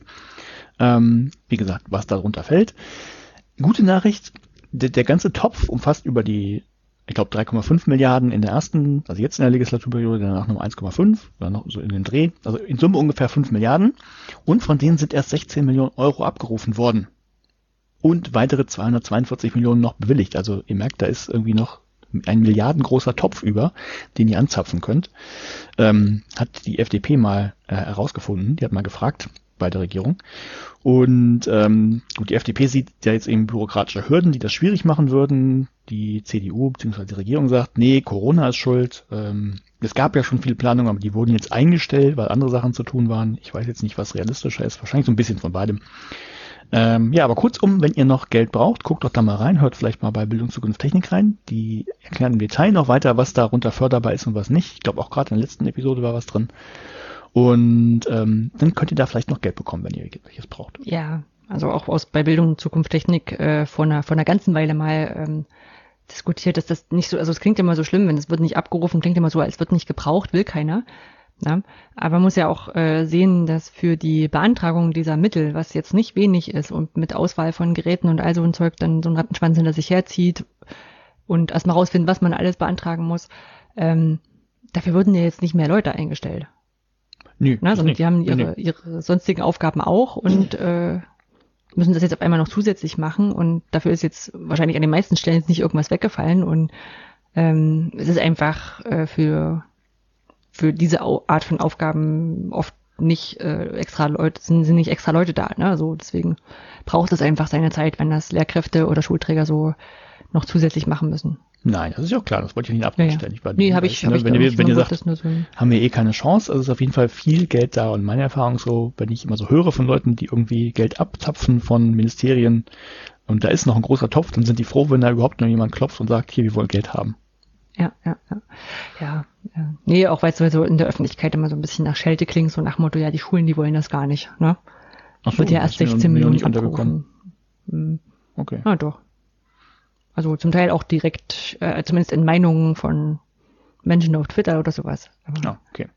meistens kann man das auch den, äh, den Leuten auch zuordnen, dass das, naja, dass sie so denken. Ja. Nee, es ist halt äh, schon, ich meine, auf der einen Seite sagt man sich immer, es ist gut, wenn jetzt auch geguckt wird, dass das nicht irgendwie für für jeden Quatsch ausgegeben wird. Ne? Das, das muss ja alles beantragt und, und geprüft werden und so. Ja. Und ja, es ist zu spät, aber morgen wäre noch später. Ne? Also irgendwann musst du dann halt mal anfangen.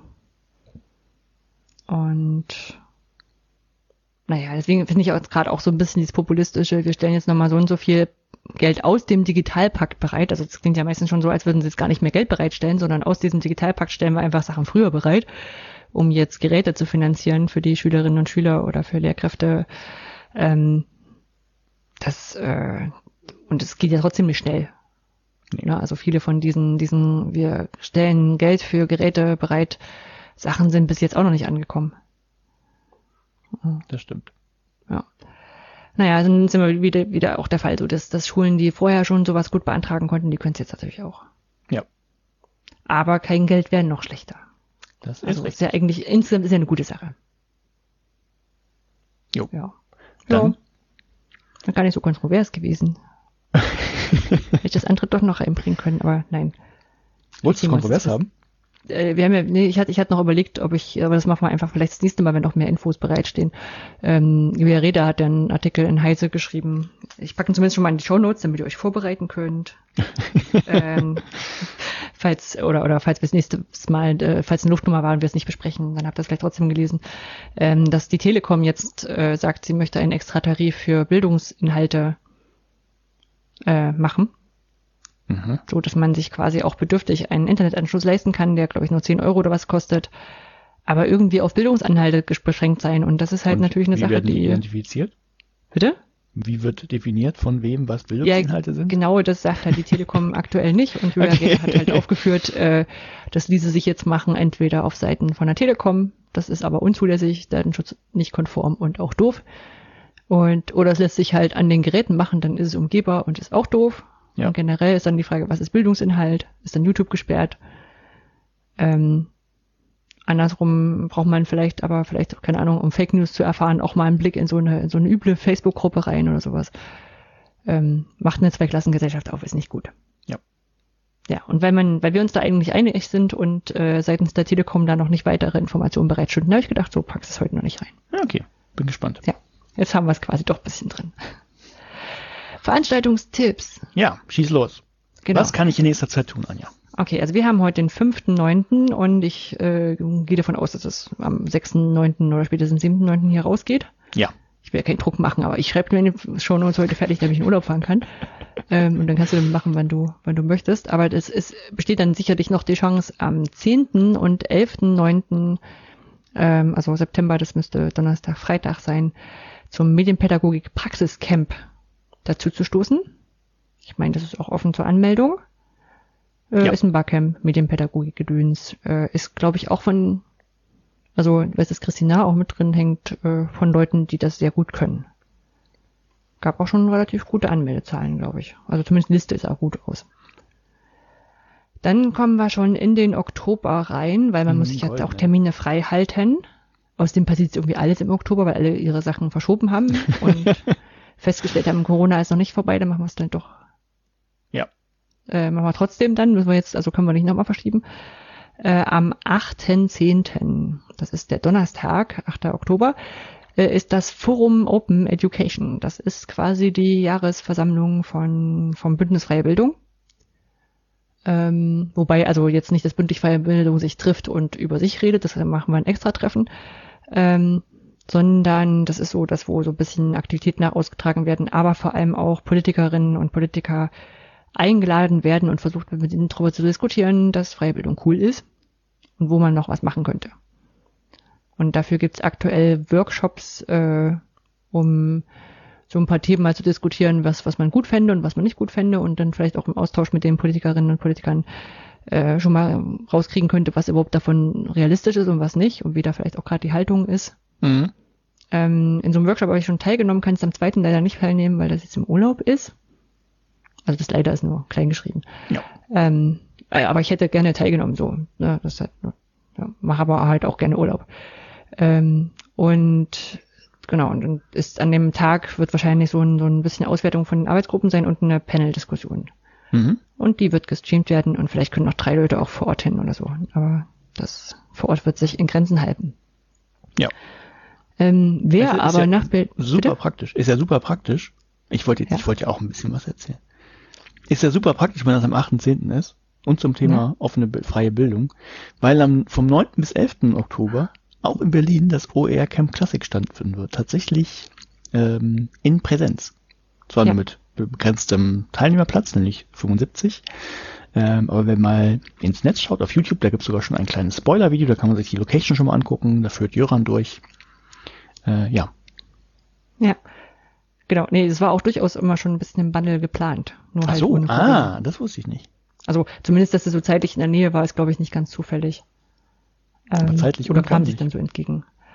Ähm, ja, wäre ja eigentlich so eine mega Woche in Berlin gewesen. Ne? Also irgendwie vorher ist auch noch das äh, das, Un, äh, das, das HFD-Festival. Mhm. Das ist auch online. Aber das, also das wäre so eine, so eine Woche in Berlin gewesen. Ja. Außer für mich, denn für mich gab es schon immer den Termin. 9. und 10.10., 10., beziehungsweise wäre es bis 11.10. gegangen, wir machen aber wahrscheinlich bloß bis Samstag. Ähm, also wer nicht nach Berlin fahren kann oder möchte und trotzdem Lust auf Barcamp hat, gerne auch mit OER, der kann sich am 9. und 10. Äh, Oktober zum EduCamp online einfinden. Ich habe ja vorhin schon gesagt, wir haben jetzt den Zuwendungsbescheid. Mhm. Das heißt, wir können jetzt anfangen, an der Webseite zu bauen. äh, euch, euch packe ich die auch schon in die Show Notes. Ich weiß nicht, wann wir die offiziell verkünden. Ist auch nicht so kompliziert, also da drauf zu kommen, weil ja immer so das, das gleiche Muster vorherrscht. Ähm, wir haben schon angefangen, sie zu bauen. Es gibt schon ein cooles Logo von, von Photoshop Philipp, äh, Wattenberg. Und toll, ne? Bin ich heute drauf gekommen. dass er ja auch Philipp heißt. Ja, ähm, und ähm, bauen das quasi gerade auf und müssen da jetzt ein paar Entscheidungen treffen, ein paar Leute ranziehen. Ja, mal sehen. Wie gesagt, das ist halt so, so eine Frage. Ne? Wir haben gestern, gestern gesprochen, äh, auch so, EduCamp ist ja irgendwie immer Freitag bis Sam Sonntag. Und aber in digital wollen wir das ja noch nicht drei Tage machen. Ja. Na, so, und dann lassen wir lieber den Sonntag frei, damit so jeder mit seinen Familien auch mal draußen sein kann. Oder zumindest ein bisschen weiterlaufen kann als zwischen Kaffeemaschine und, und Rechner hin und her und machen lieber am 9. vielleicht als, als Auftakt noch irgendwas Schönes. Ja. Und dann haben wir noch den Blick ganz weit raus. Ganz weit raus, äh, zum Ende des Jahres, aber ganz frisch und von daher nehmen wir es natürlich auch mit rein. Normalerweise findet ja immer äh, vom 27.12. bis 30.12. der Chaos Communication Congress statt. Der wird aber dieses Jahr, wie so vieles andere, eben auch nicht stattfinden, zumindest nicht ähm, vor Ort in Leipzig, sondern äh, die Leute rund um den CCC, den Chaos Computer Club, haben sich gedacht, machen wir doch auch eine verteilte Veranstaltung und sie nennen sie Remote Chaos Experience, RC3. Und die wird stattfinden. Und es gibt bis jetzt nur so eine kleine Meldung, also ist noch nicht alles durchgeplant, aber äh, man weiß jetzt auf jeden Fall schon mal, aha, da findet was statt. Und zwar ist das so geplant, dass es natürlich einmal online stattfindet, so wie man das kennt. Ähm, also wie, wie man das kennt, wenn man so verteilte Veranstaltungen kennt. Da ist überhaupt noch nicht die geklärt, in welcher, in welcher Form irgendwie, also Sachen gestreamt wie immer, klar, aber was es so an Austauschmöglichkeiten noch gibt, ist noch offen. Und es soll aber verzahnt werden mit kleinen lokalen Veranstaltungen in den Hackerspaces, äh, die es ja überall Häkchen überall auch gibt. Und ich bin gespannt, was dabei rauskommt. Also den Termin würde ich mir auf jeden Fall schon mal sichern. Ja. Spannend, spannend wird das, wird das, glaube ich, wie das mit, mit Karten und Zugängen und so weiter dann sein wird. Aber, also gerade wenn so ein Hackspace noch irgendwie mit drin ist, keine Ahnung.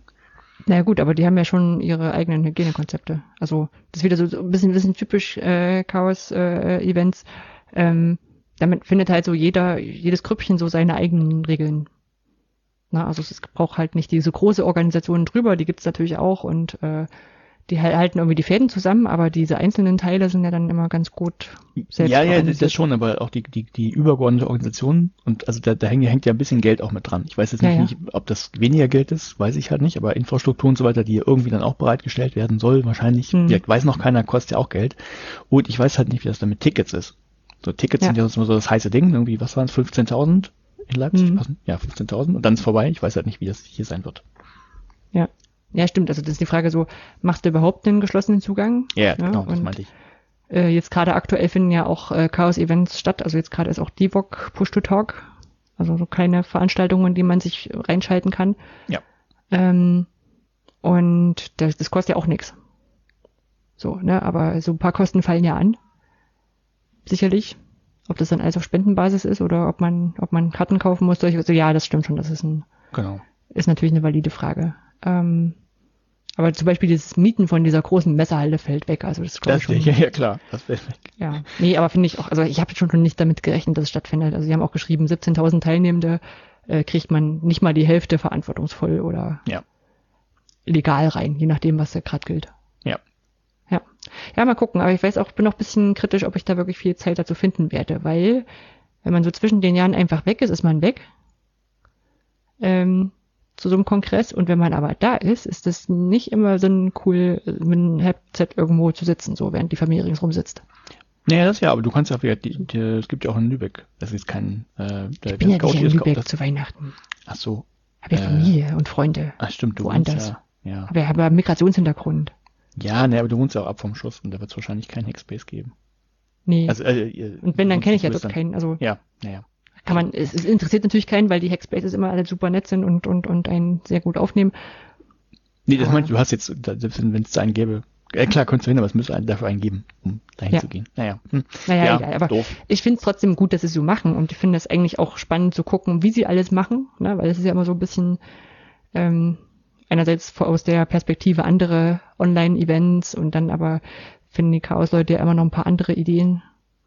Und so auch die ganzen Easter Eggs, die jetzt auf dem Kon Kongress halt so physisch da sind, äh, da wird sicherlich auch einiges in, in Remote geben. Ich glaube, da, da geht dieses sich gegenseitig übertreffen wollen im positiven Sinne, geht dann auch steiler ab.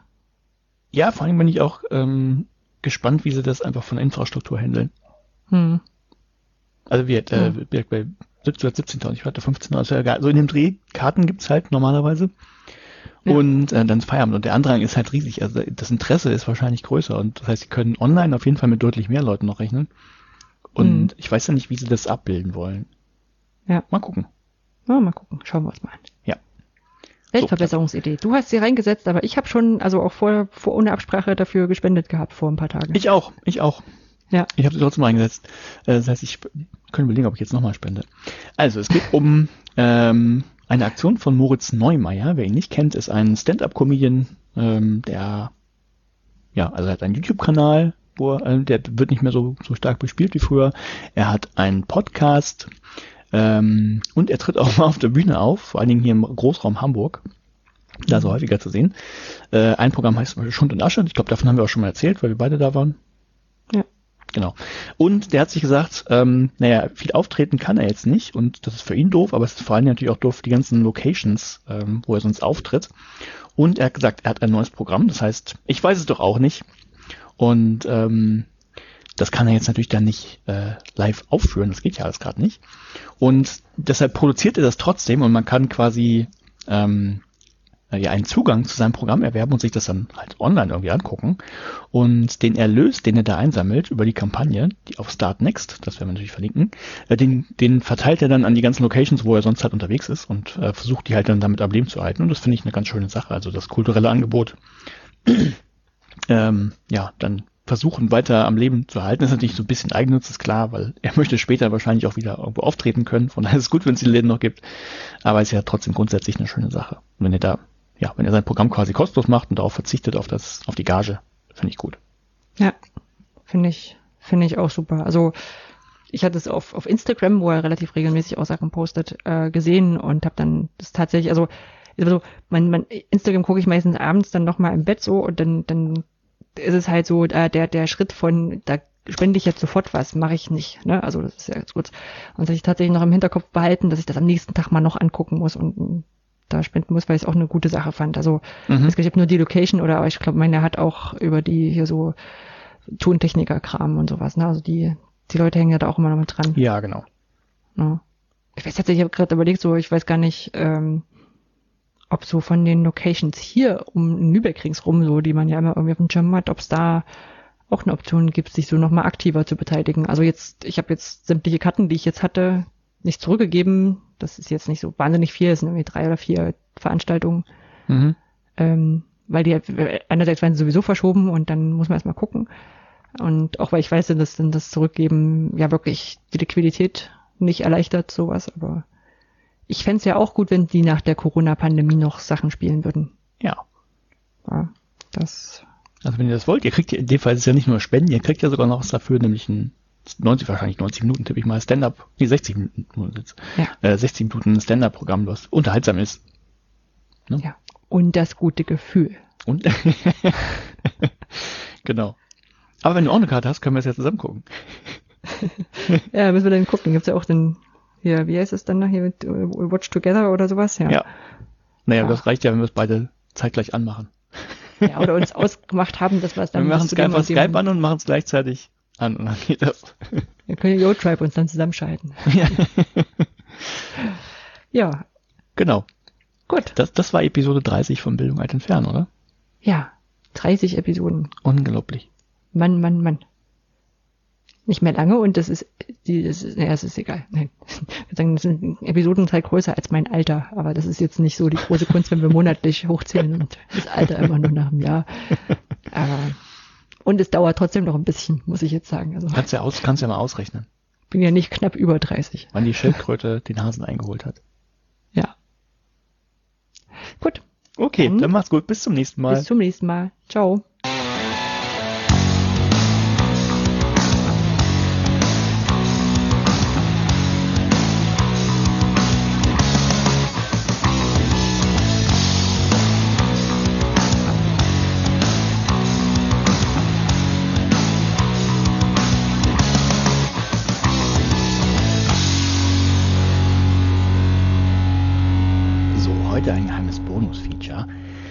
Ich kann einfach nicht singen, das wisst ihr, das habt ihr gemerkt.